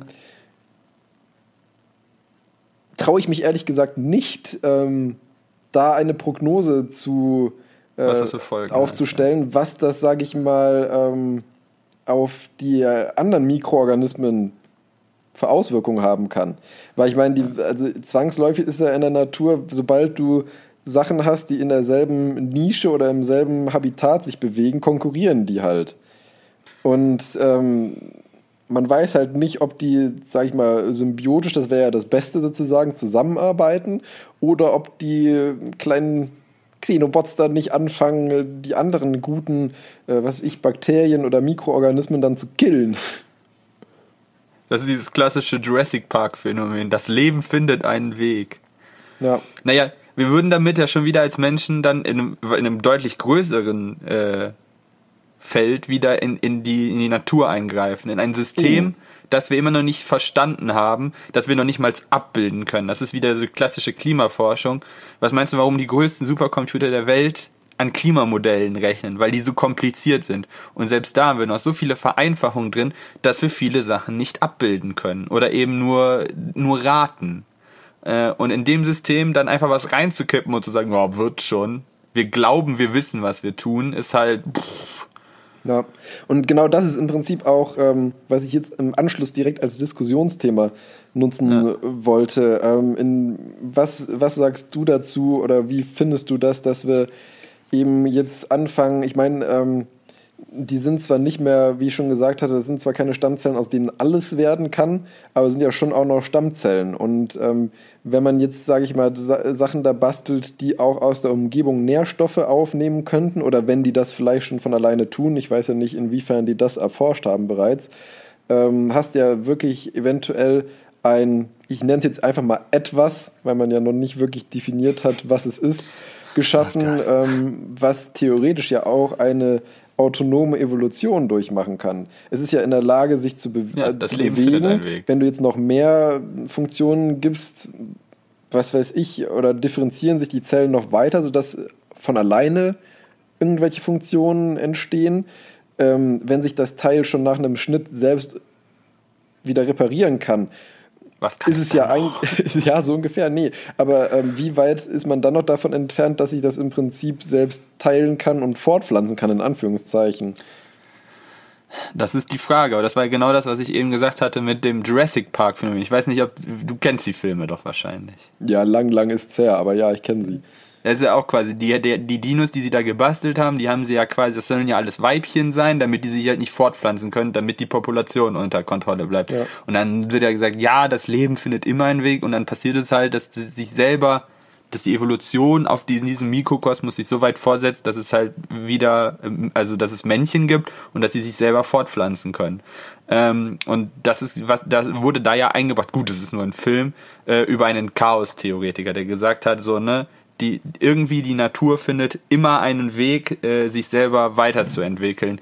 Und nur weil wir Menschen denken, wir hätten die die Natur im Griff, äh, ja, heißt es nicht, dass wir das tatsächlich haben.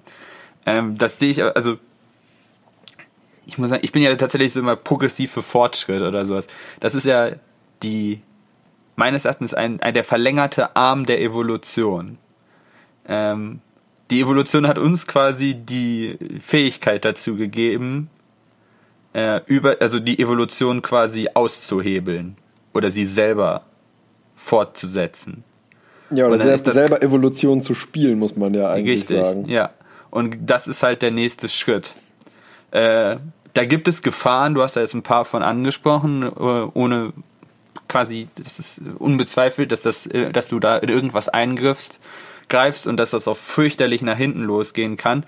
Aber da muss man immer sagen, in, in was für eine, also das ist auch immer nur äh, aus Betrachtungssicht. Für uns Menschen kann es vollkommen nach hinten losgehen.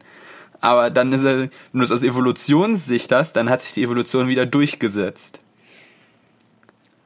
Weil Das die stimmt. Evolution ist ja gnadenlos. Es geht immer nur Survival of the Fittest. Es wird ja öfters übersetzt mit nach dem der Stärkste überlegt, aber das ist ja, falsch der eigentlich übersetzt. angepassteste. Der angepassteste. Und wenn der Mensch irgendwann dann nicht mehr der, das, das beste Konzept ist, Ja. Viren und Bakterien gibt es schon seit Millionen von Jahren. Das ist auch ein Erfolgsrezept. Der Mensch ist noch gar nicht so lange ein Erfolgsrezept. Wir wissen noch nicht mal, also, ob er ein Erfolgsrezept ist oder eher kurzzeitiges Fehlexperiment. Ja, ein, ein kleiner Schluck auf der Natur. Ja. Das jetzt nicht nur so.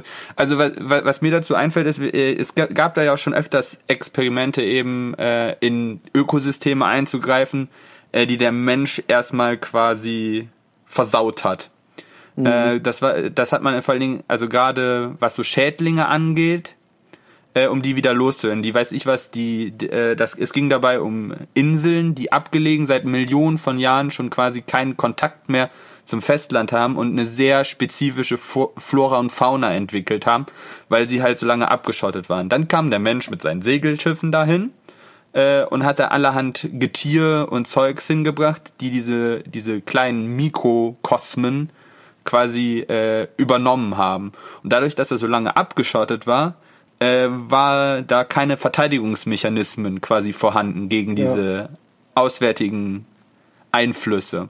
Äh, so dass das dann, äh, ich glaube, es ging dabei ähm, um Mücken oder Wespen oder sowas, irgendwelche Insekten, die da auf jeden Fall dann alle Pflanzen abgefressen haben und sowas. Und, man, und da haben sich Forscher dann angeguckt, was, was können wir dagegen tun, quasi diese Mikrokosmen wieder, denen wieder zurückzuhelfen, weil die sich selber nicht helfen können.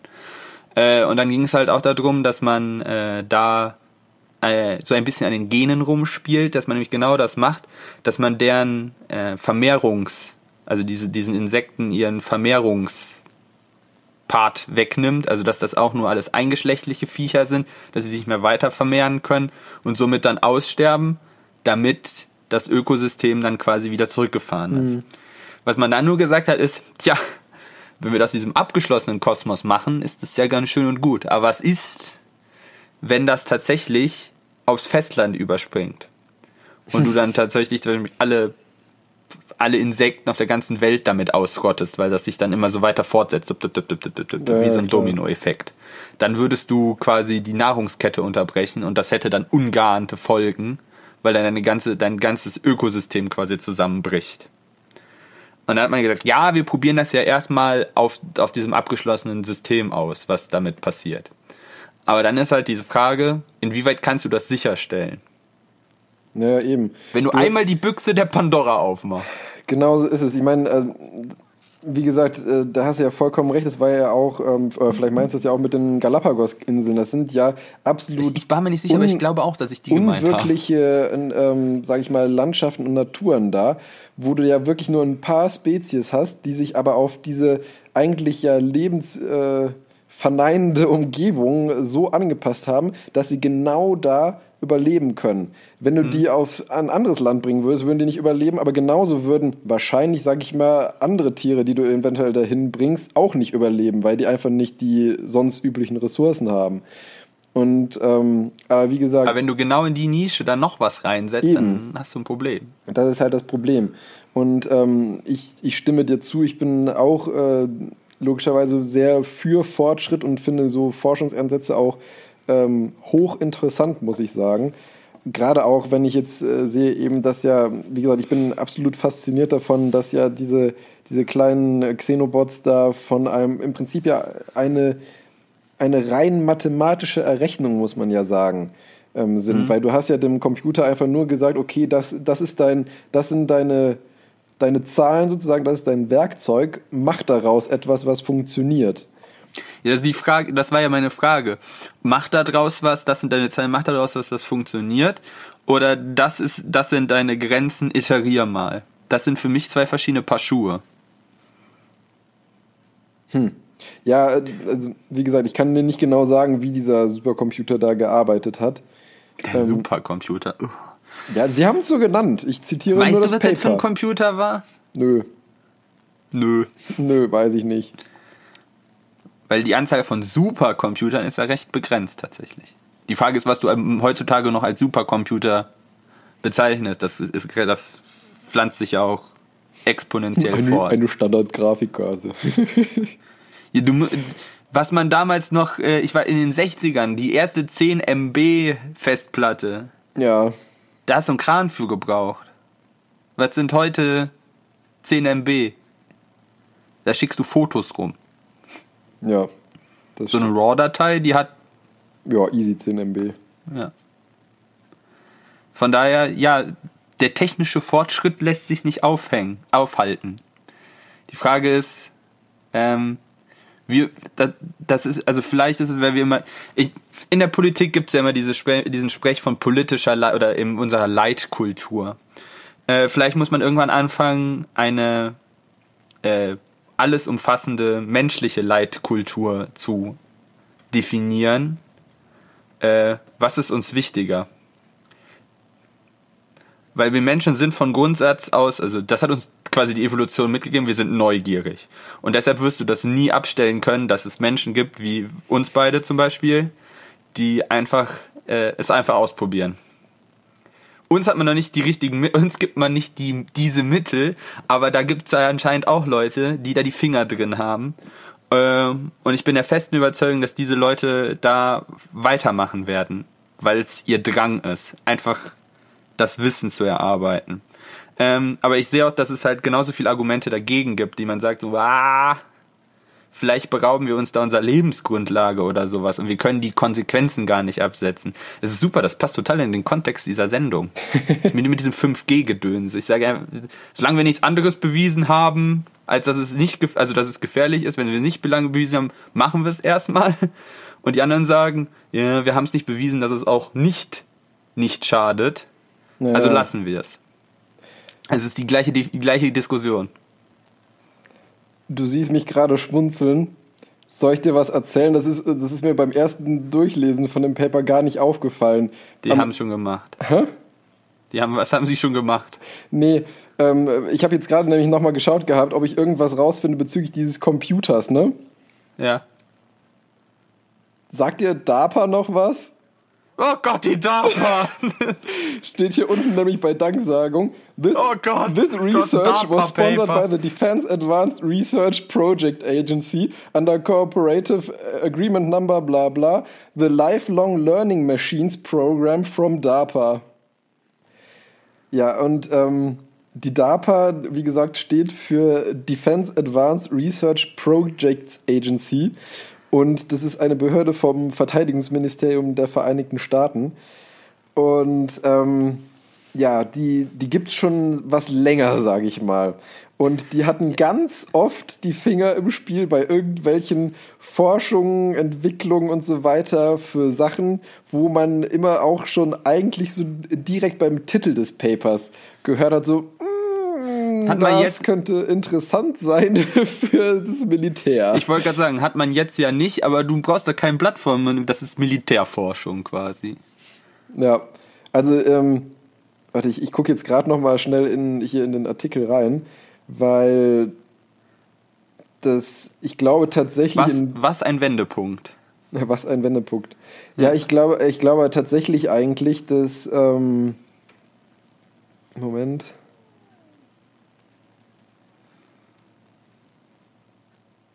Naja. Ja, also sie, sie schreiben auch direkt im, im Satz danach, ähm, dass der, der Inhalt deren Forschung nicht ähm, sozusagen die Ansichten bzw. Äh, Nutzen der DARPA reflektiert. Ja. Ja, wir hoffen es mal für sie, weil da kann man ja tatsächlich, sie haben jetzt ja auch in den Ausblicken gesagt, wofür sie das alles benutzen könnte. Aber wenn quasi das Militär da seine Finger dran kriegt, könnte man auch voll, also vollkommen neue Ansatz, also Anwendungsmöglichkeiten nachdenken. Also, ja, dass man damit klar. halt gezielt einem Feind Schaden zufügt, indem man da halt entweder Dinge das einbringt oder Dinge ausknipst. Ja, das stimmt schon. Ist Giftstoffe die, ist halt ins, die Frage, ins Wasser oder sowas. Ja, ich meine, braucht man ja gar keinen Hehl draus machen. Das äh, Militär hat halt äh, Gelder und Mittel zur Verfügung, wovon so manche Forschungsgruppe logischerweise träumt. Ja, und super. Also gerade was auch so Computerrechenleistung angeht, werden die auch. Deswegen ist halt haben. die Frage, war das tatsächlich einfach nur der Sache geschuldet, dass die halt einfach sonst nicht anders oder nicht für denselben Aufwand an die Rechenleistung gekommen sind? Oder war das tatsächlich so, dass die DARPA direkt gesagt hat, ähm, hier, guck mal, das wäre doch mal interessant? Ja, gut. Wissen wir nicht. Wir werden das auch nie aufklären, aber wir müssen, da, gut, dass es dir aufgefallen ist, dann können wir das voranstellen. Man kann es für, oder es ist auch wieder total menschlich, oder? Man kann es für gute Sachen oder aber auch ja. für das Schlechte des Menschen. Ah, toll. Wir sprechen ja. wieder nur über menschlichen, menschlichen Humbug. Ja. Ja, also fassen wir zusammen. Ähm, gut, ich meine, diese Erkenntnis hat jetzt eine gewisse, ein, a bit of a twist Ja. zu diesem Thema gebracht. Wow. Aber ähm, ich denke, man kann so zusammenfassen, aus, aus forscherischer Sicht ist es hochinteressant und ähm, ich hoffe, dass das auf jeden Fall noch weiter erforscht wird und da noch, an, noch nützliche Dinge bei rauskommen, die für uns im positiven Nutzen sind. Und ähm, ich stehe dem Ganzen offen gegenüber, auch wenn man, wie gesagt, sehr vorsichtig sein muss, wenn man, ähm, egal ob es jetzt künstliche Intelligenzen, Algorithmen oder so, darauf basierend halt äh, neue Lebensformen, Lebewesen, Organismen oder wie man das Ganze auch nennen mag, schaffen möchte. Und noch als Add-on, ähm, du wolltest ja gerne wissen, ähm, was, womit die da das Ding gefüttert haben. Ich würde dir einfach nachher den Link, oder ich tue den ja eh in die, Ich ähm, wollte gerade sagen, das in interessiert die, vielleicht in die nicht nur mich. Shownotes. Ja, in die Shownotes packen ähm, von dem Paper. Da gibt es unten nämlich am Ende bei ähm, Methods and Materials den Anhang, wie die ganzen, ähm, um, also was für Filter die eingebaut haben und was sozusagen die ähm, Umgebungsanforderungen Boah, waren. Also Das ist schon ziemlicher Brocken, den du da rausgesucht evolutionäre. Design, der Robustness-Filter, Bildfilter, Realizability Generator und äh, was das alles für Bedingungen erfüllen musste sozusagen. Aber das sind so viele Parameter, die kann ich hier theoretisch runterrattern, aber da schlage Na, ich bitte ich selber bei ein. Ich glaube, das hat wenig Sinn und Zweck. Aber wenn ich mir das angucke, bei den ganzen Daten glaube ich schon, dass es sinnvoll war, einen Supercomputer dafür zu nehmen und nicht Okay. einfach äh, Also es, die Matrix war ziemlich groß, also. Okay. es waren sehr viele Daten, die da reinkamen. das reicht schon. Also ich weiß, also wie gesagt, das, was wir da schon gerechnet haben, das waren für meine Verhältnisse, ich fand jetzt nicht, dass wir viele Werte genommen hatten. Äh, aber das hat leider schon auch dazu geführt, dass es einfach, das, weil du musst ja immer alles über alles variieren. Äh, und dann hast du ganz schnell so n-dimensionale Matrizen, die du da durchrechnen musst. Und das, der, der Aufwand steigt dann halt ins, Ja. ins wirklich nicht mehr Fassbare. Ja. Ja, gut, dass, dass ich nur so seichten Quatsch habe, äh, weil das war jetzt, glaube ich, schon ziemlicher Brocken, ey. Ja, Krass. habe ja auch ein ganzes Weilchen darüber gequatscht, aber jetzt, jetzt darfst du auch wieder. Ja, ähm, das ist das, ja, jetzt bin ich gespannt, was, was, was das, das, ist. ähm, ja, vielleicht, ich hole mal, ich hol nicht zu weit aus, damit das hier nicht zu langatmig wird, äh, aber ähm, wer es vielleicht mitbekommen hat, in den letzten zwei Wochen waren die Preseason-Tests der Formel 1 für jetzt die Saison 2020. Ähm, da Ah, ist, ist das da diese neue Lenkachse? Ja, ja, so ungefähr. Ah, okay. Ja, erzähl Ähm, weiter. Ich habe davon ja keine Ahnung. Ich habe es nur einmal kurz äh, Aber selbst du hast im Nachrichtenfeed gesehen. Ja. Ähm, und zwar können da die zehn Formel 1 Teams äh, haben jetzt diese Saison sechs Tage Zeit, äh, um alles, was sie gerne wollen, da äh, in Barcelona mal durchzutesten. Äh, und das ist halt auch das erste Mal, dass man die neuen Autos quasi auf der Strecke sieht oder auch in Konfigurationen sieht, die wahrscheinlich so dann die, die ersten Grand Prix fahren. Ich muss jetzt immer sagen wahrscheinlich, weil die die äh, Entwicklungsdauer ist da so, also die sind, die entwickeln das so schnell weiter, dass man da immer sagen muss, pff, das Auto ist immer noch rot, wenn es ein Ferrari ist, aber es muss nicht zwangsläufig dann noch was mit dem, also mit dem zu tun haben, was man jetzt in der ersten Woche gesehen hat, wenn die in Melbourne aufschlagen.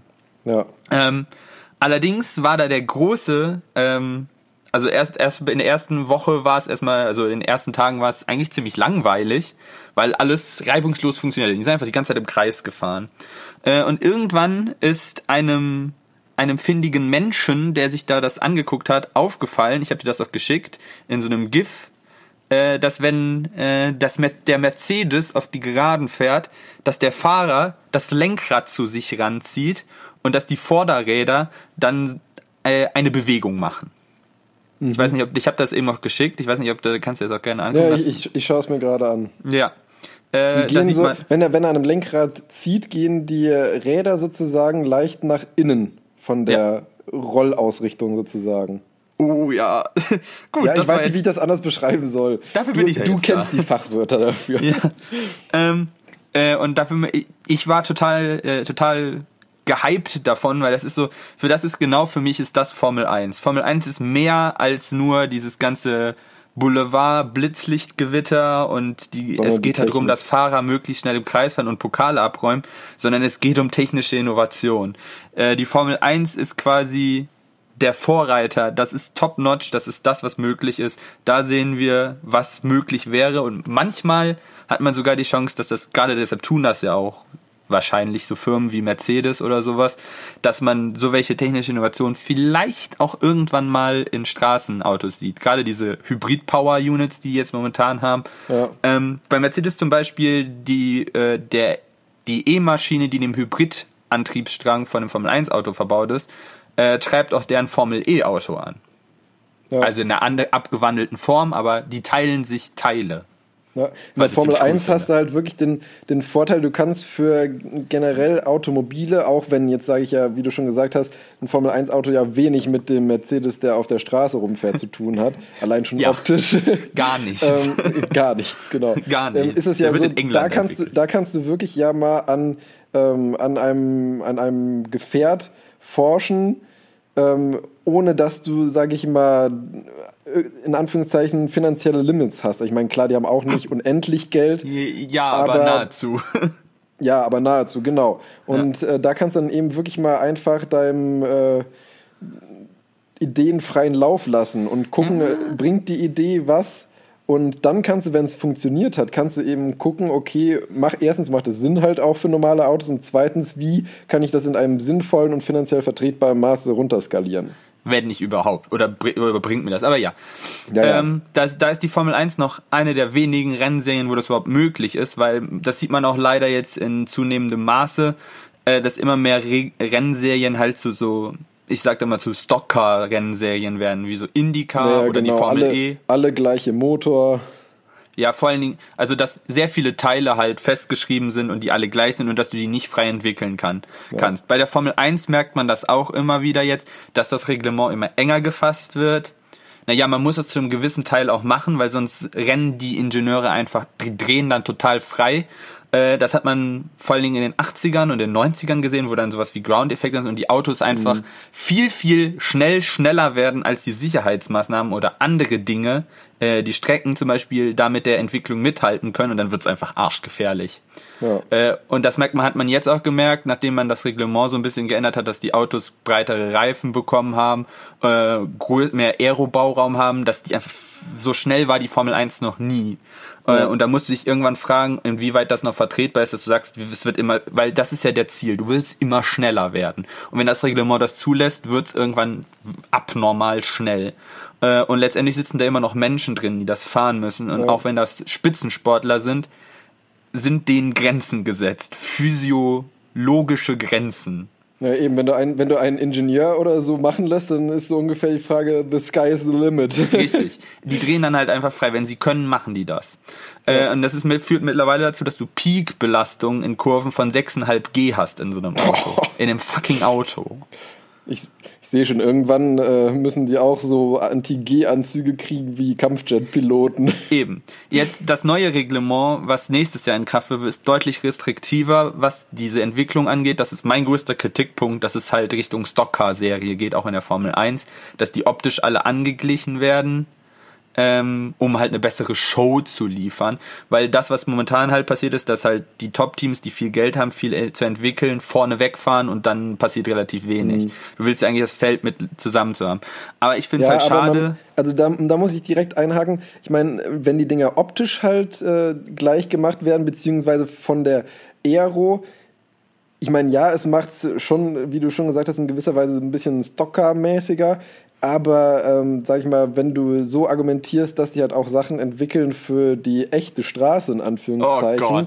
Nein, dann, nein. Ja, dann kannst du es ja, da, darauf kannst du es ja eigentlich nicht anwenden, weil ich meine, die inneren Werte, in Anführungszeichen, können, kann man ja nicht- immer noch weiterentwickeln. Nichts davon kannst du auf die, auf die Straße bringen. Also so, die Ideen vielleicht, aber Mercedes versucht das ja mit dem Project One, das ist ja quasi ein straßenzugelassenes Ja. Hypercar, was den Formel 1 Antriebsstrang beenden soll. Das Ding hat jetzt mittlerweile, ich glaube, drei Jahre Verspätung, äh, weil sie versuchen, diese Motoren alleine, die Dinger, wenn, die musst du anwärmen, damit die angehen, weil die Passungen so eng sind. Die sind nur, also die Passungen im Kolben sind so eng, äh, dass die quasi bei Nicht-Betriebstemperatur, das sich nicht bewegt. Und das ist für ein schon Gebrauch fällt sowas schon raus. Ja, Die. Wartungsintervalle, die Dinger, also nichts davon kannst du so einfach übertragen. Also und Ja, ich meine, allein die Tatsache, dass die ja für eine Saison, ähm, wie viel, fünf Motoren haben oder so. das ist wenig.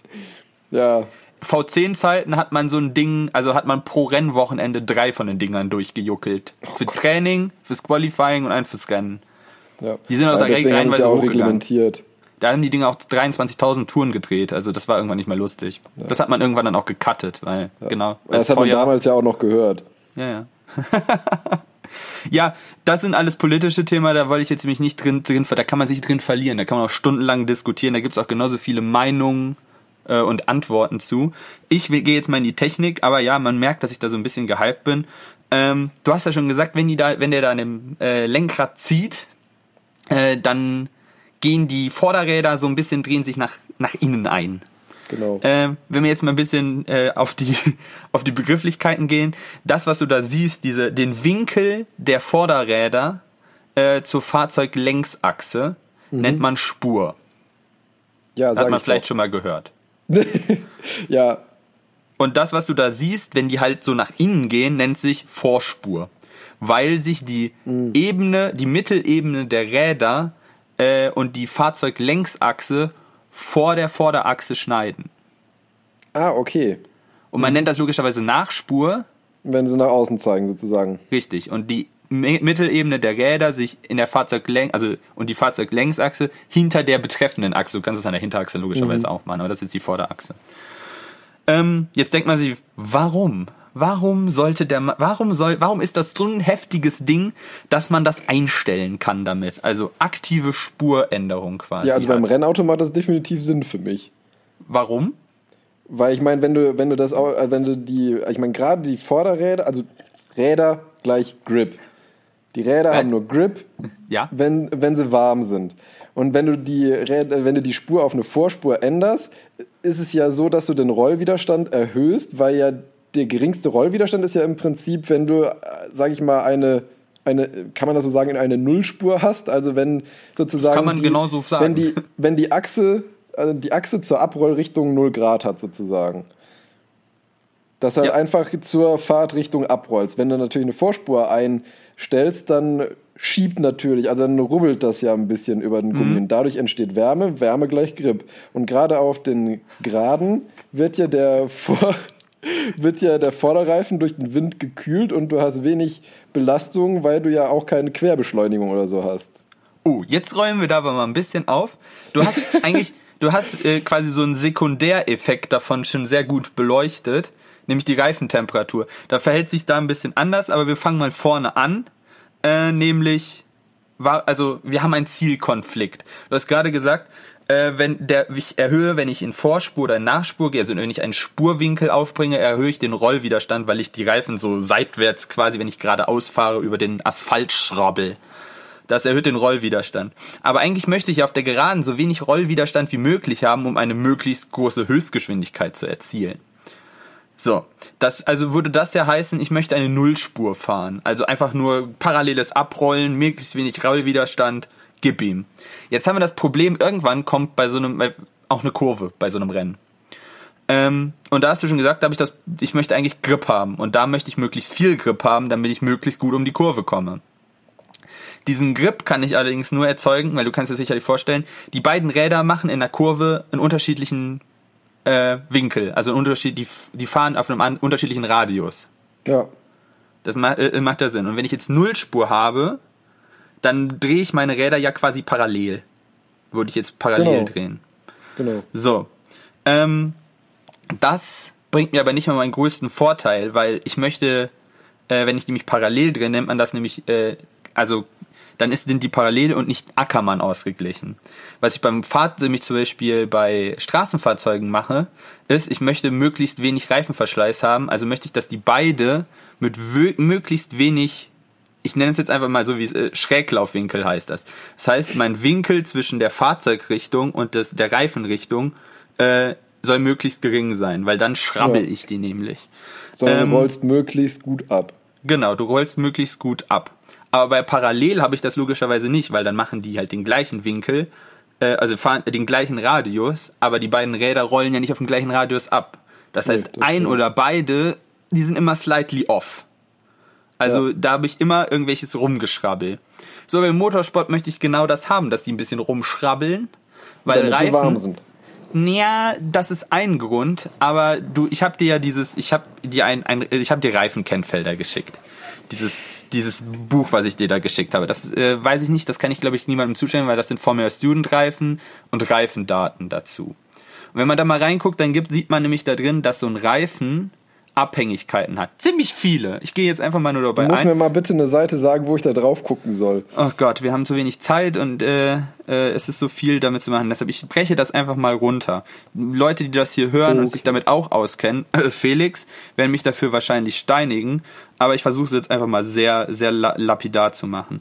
Äh, und zum Beispiel kannst du dir hier angucken, ähm, Seite, äh, Seite Seite 10, da siehst du Temperaturabhängigkeiten. Ah, ja. Äh, und dann siehst du Seite 17, äh, siehst du halt äh, also Lastabhängigkeiten, dann siehst du Sturzabhängigkeiten äh, und eben, eben, dass so ein Reifen über verschiedene Dinge verschiedene äh, Kräfte absetzen kann. Mhm. Und das ist spezifisch für jeden Reifen. Aber grundsätzlich kann man sagen, ähm, gibt es einen Sweet Spot für jeden Reifen bei einem bestimmten Schräglaufwinkel, weil ich brauche immer Schlupf, um Kraft zu erzeugen. Wenn ich längs fahre, ist das ja äh, ist das ja ganz äh, ganz einfach.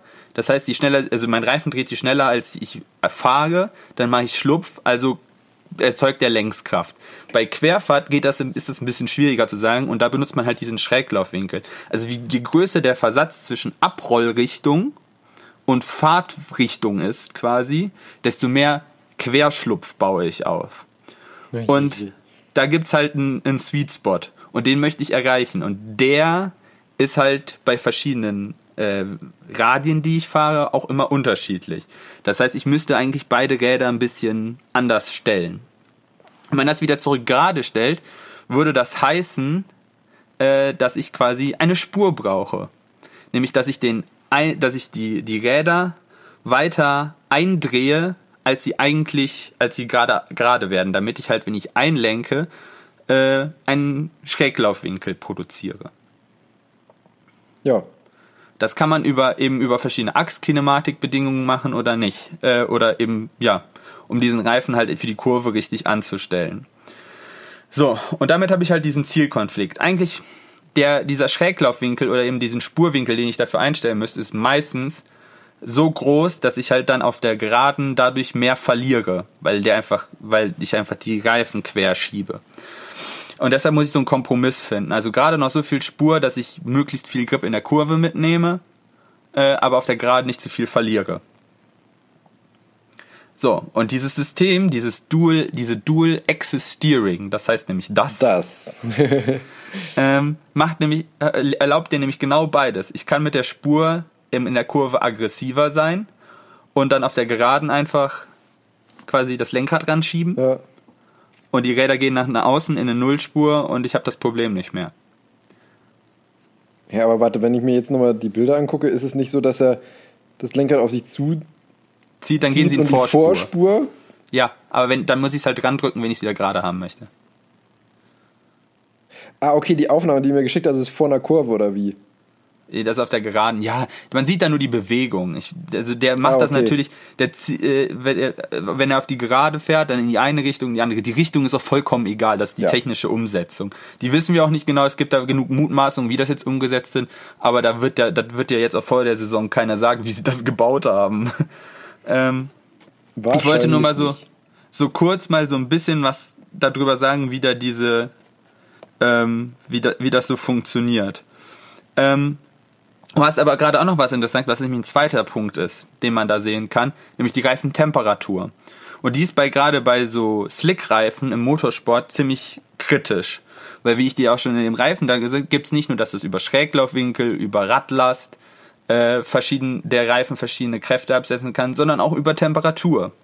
Und das ist ein sehr schmales Band eigentlich. Bei, bei den Formel 1 Reifen ist das immer so, die sollen so äh, irgendwas, also je nach Mischung ist das halt auch noch selbst unterschiedlich. Also die härtere mhm. Mischung muss, die, die funktionieren äh, bei kühleren Temperaturen als die äh, weichen zum Beispiel äh, und dann auch länger oder es ist ultra kompliziert ja. und aber du brauchst ein bestimmtes Temperaturfenster. Und wie du schon gesagt hast, sobald du das mit einem Winkel über die Straße ziehst, äh, baust du Temperatur auf, alleine durch Reibung.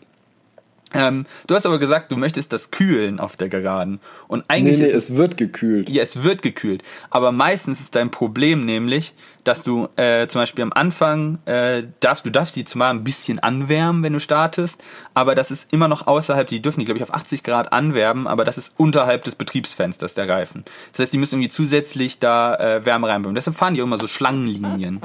Um ja, ja das weiß ich. Ja.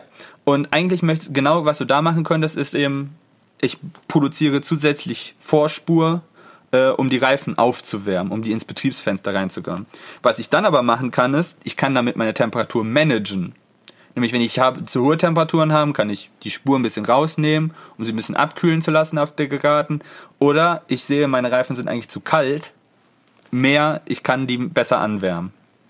Und meistens ist nämlich genau das Problem, dass, äh, dass sie das managen müssen und nicht einfach grundsätzlich sagen können, sie ja. müssen sie kühlen. Und meistens haben sie Probleme, dass sie zu kalt sind. Ja.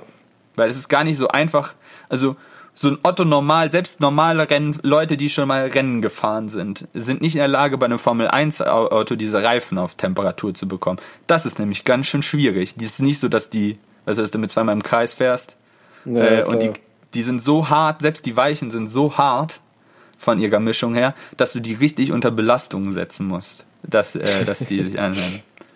Aber ja, ich fand es total interessant, dass sie so einen Trick rausgebastelt haben, dass du halt einfach sagst, ich möchte in der Kurve und auf der Geraden meine perfekte Performance haben und bastel dafür dann den äh, richtigen Schräglaufwinkel eigentlich. Das ist das der Stichwort, was wir haben ist.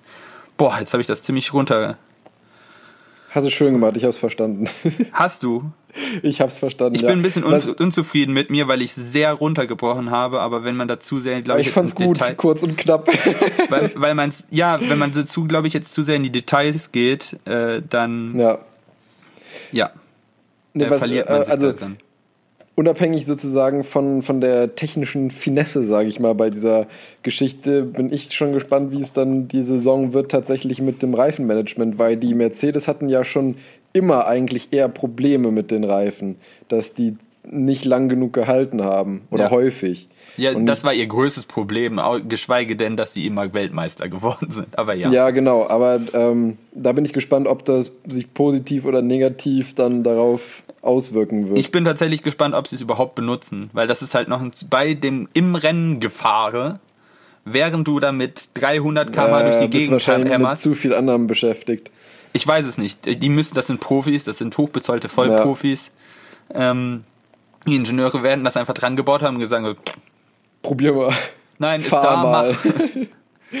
ja. Ähm, aber ja, ich ja. denke mir andererseits, die schaffen es ja auch äh, auf einer Geraden mit 300 km/h noch irgendwie das Mapping vom Motor umzustellen, am das Rädchen zu drehen. Da ist einmal am, an der Lenksäule ziehen und drücken, glaube ich, noch äh, wesentlich ja. einfacher. Aber ja, wir, können uns wir das, sehen. Wir können das uns als Normalmenschen nicht vorstellen, aber das sind halt, das sind halt Menschen, die sind keine äh, normalen Menschen. Das sind keine normalen Menschen, wenn man sich da mal anguckt, was die alleine was was da an Reflexen so an wenn so ein Auto mal ausbricht, wie ja. schnell die da sind am reagieren, das ist das ist äh, beyond belief. Es ist ja. ja, aber ich fand's ziemlich cool. Und deshalb wollte ich das mal vorgest vorgestellt haben quasi. Ich hoffe, es war nicht so schnell. Also für weiterführende Literatur, wenn das immer ist, ähm, kann ich äh, Race Car Vehicle Dynamics empfehlen von, äh, von dem Herrn Milliken. Da steht so ein mhm. Quatsch auch noch drin. Äh, das kann man sich mal gut durchlesen. Ähm, gut runtergebrochen, ja, das ist ein Workshop, den wir mal hatten von Optimum G. Das kostet allerdings Geld und da kommt man so auch nicht ran. Die erklären einem nämlich genauso Motorsport, Fahrzeugdynamik auch schon runtergebrochen und das Ganze habe ich jetzt nochmal runtergebrochen. Ja, so, dass also es mir wehgetan gibt- hat. Es gibt nicht umsonst Leute, die sich nur damit beschäftigen, würde ich sagen. Äh, wie, ich habe da jetzt auch ein Betriebsfeld angepasst, da arbeiten nur hochintelligente Leute, das sind die Besten der Besten, die da arbeiten. Ähm, und alleine, dass ich das Gefühl habe, ich habe so, so halbwegs verstanden, was sie damit äh, bezweckt haben, äh, hat mich schon ganz stolz gemacht. Ja, also ich, ich fand es gut, kurz und knackig, aber gut erklärt. ja, weiß ja nicht, was ich alles falsch gemacht habe. Nö, aber Ja. wie gesagt, das wissen, glaube ich, die, viele andere, die uns zuhören, auch nicht dann. Aber einige schon. Ich bin mal gespannt, ob Felix mich steinigt. Naja. Ähm, was wir letztes Mal vergessen haben, was haben wir heute gelernt? Das noch Ah, das zusammenfassen. stimmt. Ja. Ja, ähm, ich habe gelernt, dass, äh, wenn ich dich das nächste Mal in Aachen besuchen komme, auf jeden Fall einen Aluhelm mitnehme, um nicht aufzufallen. Oh Gott. ja. nee, aber, also, oder anders gesagt, äh, dass es auch, wie viel waren es, 312 Bekloppte in Aachen gibt. 82. 382. 382 noch schlimmer. Ja, ähm, genau, das habe ich gelernt. Ähm, ich freue mich auf mein Bier. das ist zwar nichts Gelerntes, aber trotzdem. Und ähm, ich habe gelernt, dass ähm, allein das Reifenmanagement im äh, Motorsport eine Wissenschaft für sich ist, wo sich viele intelligente Leute den Kopf drüber zerbrechen. Darüber könnten wir wahrscheinlich einen ganzen Podcast machen. Mit Sicherheit. Wenn es nicht Da gibt es auch einen drüber. Starting Grid. Ja, Der ist ziemlich gut. Ja. Und was hast du Schönes gelernt? Ich habe gelernt, Bei mir gab es dass, ja nicht so viel zu lernen. dass äh, Galileo alles fake war. Dass wir mit einem Programm gelernt haben, das über Elektromoleküle be berichtet. Mhm. Ich kann es kaum glauben. Und dass die DARPA uns alle mit selbstgebauten Organismen umbringen möchte. Ja. Das war, Nein, nein, nein. das war wirklich so ein Live-Game-Changer, weil ich das wirklich überhaupt nicht auf dem Plan hatte und jetzt dann vorhin selber das zum ersten Mal gelesen habe. Ich dachte so, okay, Ja, daher nee. weht der Wind. Ja. Äh, und dass wir Menschen uns eigentlich nur selber umbringen können. Aber es war ziemlich cool. Supercomputer können Leben bauen. Mit Ja. menschlicher Anleitung. Das finde ich einerseits toll, andererseits macht es mir auch ein bisschen Angst, um ehrlich Verständlich. zu sein. Verständlicherweise. Ja. Ähm, ja. Äh, Doris Blockchain, glaube ich, lassen wir für heute. Wir nähern uns Ja, in zwei ich Stunden. würde ich würd auch sagen, das verschieben wir auf nächstes Mal. Uh, schon wieder ein Teaser. Schon wieder ein Teaser. Ja, ich kann nur so viel sagen. Es ist so ein, eins meiner frühen Themen. Äh, ich bin jetzt wo ganz anders als, als Kind. Ich weiß nicht, die Zeit müsstest du auch noch kennen. War ich immer so ein Meermensch und wollte eigentlich immer was mit Menschen, äh, mit Menschen, äh, mit Meeren machen. Irgendwas mit Wasser. Und das kommt da so ein bisschen zurück. Da habe ich mir quasi mein inneres Kind wieder zurückgeholt. Ja. Okay, jetzt bin ich maximal verwirrt bei dem Thema, aber gut. ja, Doris Blockchain, ich bitte dich. Ja, ähm, ich habe noch einen Rauskehrer. Also wieder so unsere üblichen schlechten Witz am Ende. Oh ja. Da müsst ihr durch. Ihr könnt ja jetzt schon abschalten. Nein, Ich hab, hört ich euch hab, den an. Ich habe Kopfhörer auf, deswegen kann ich leider keine Finger in die Ohren stecken. Ja. Aber gut, ähm, wir hören uns dann wieder in zwei Wochen.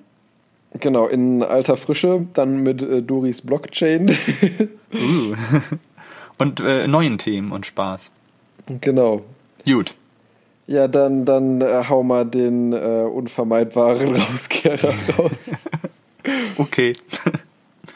Also, ein Heißluftballon kommt äh, in dichten Nebel.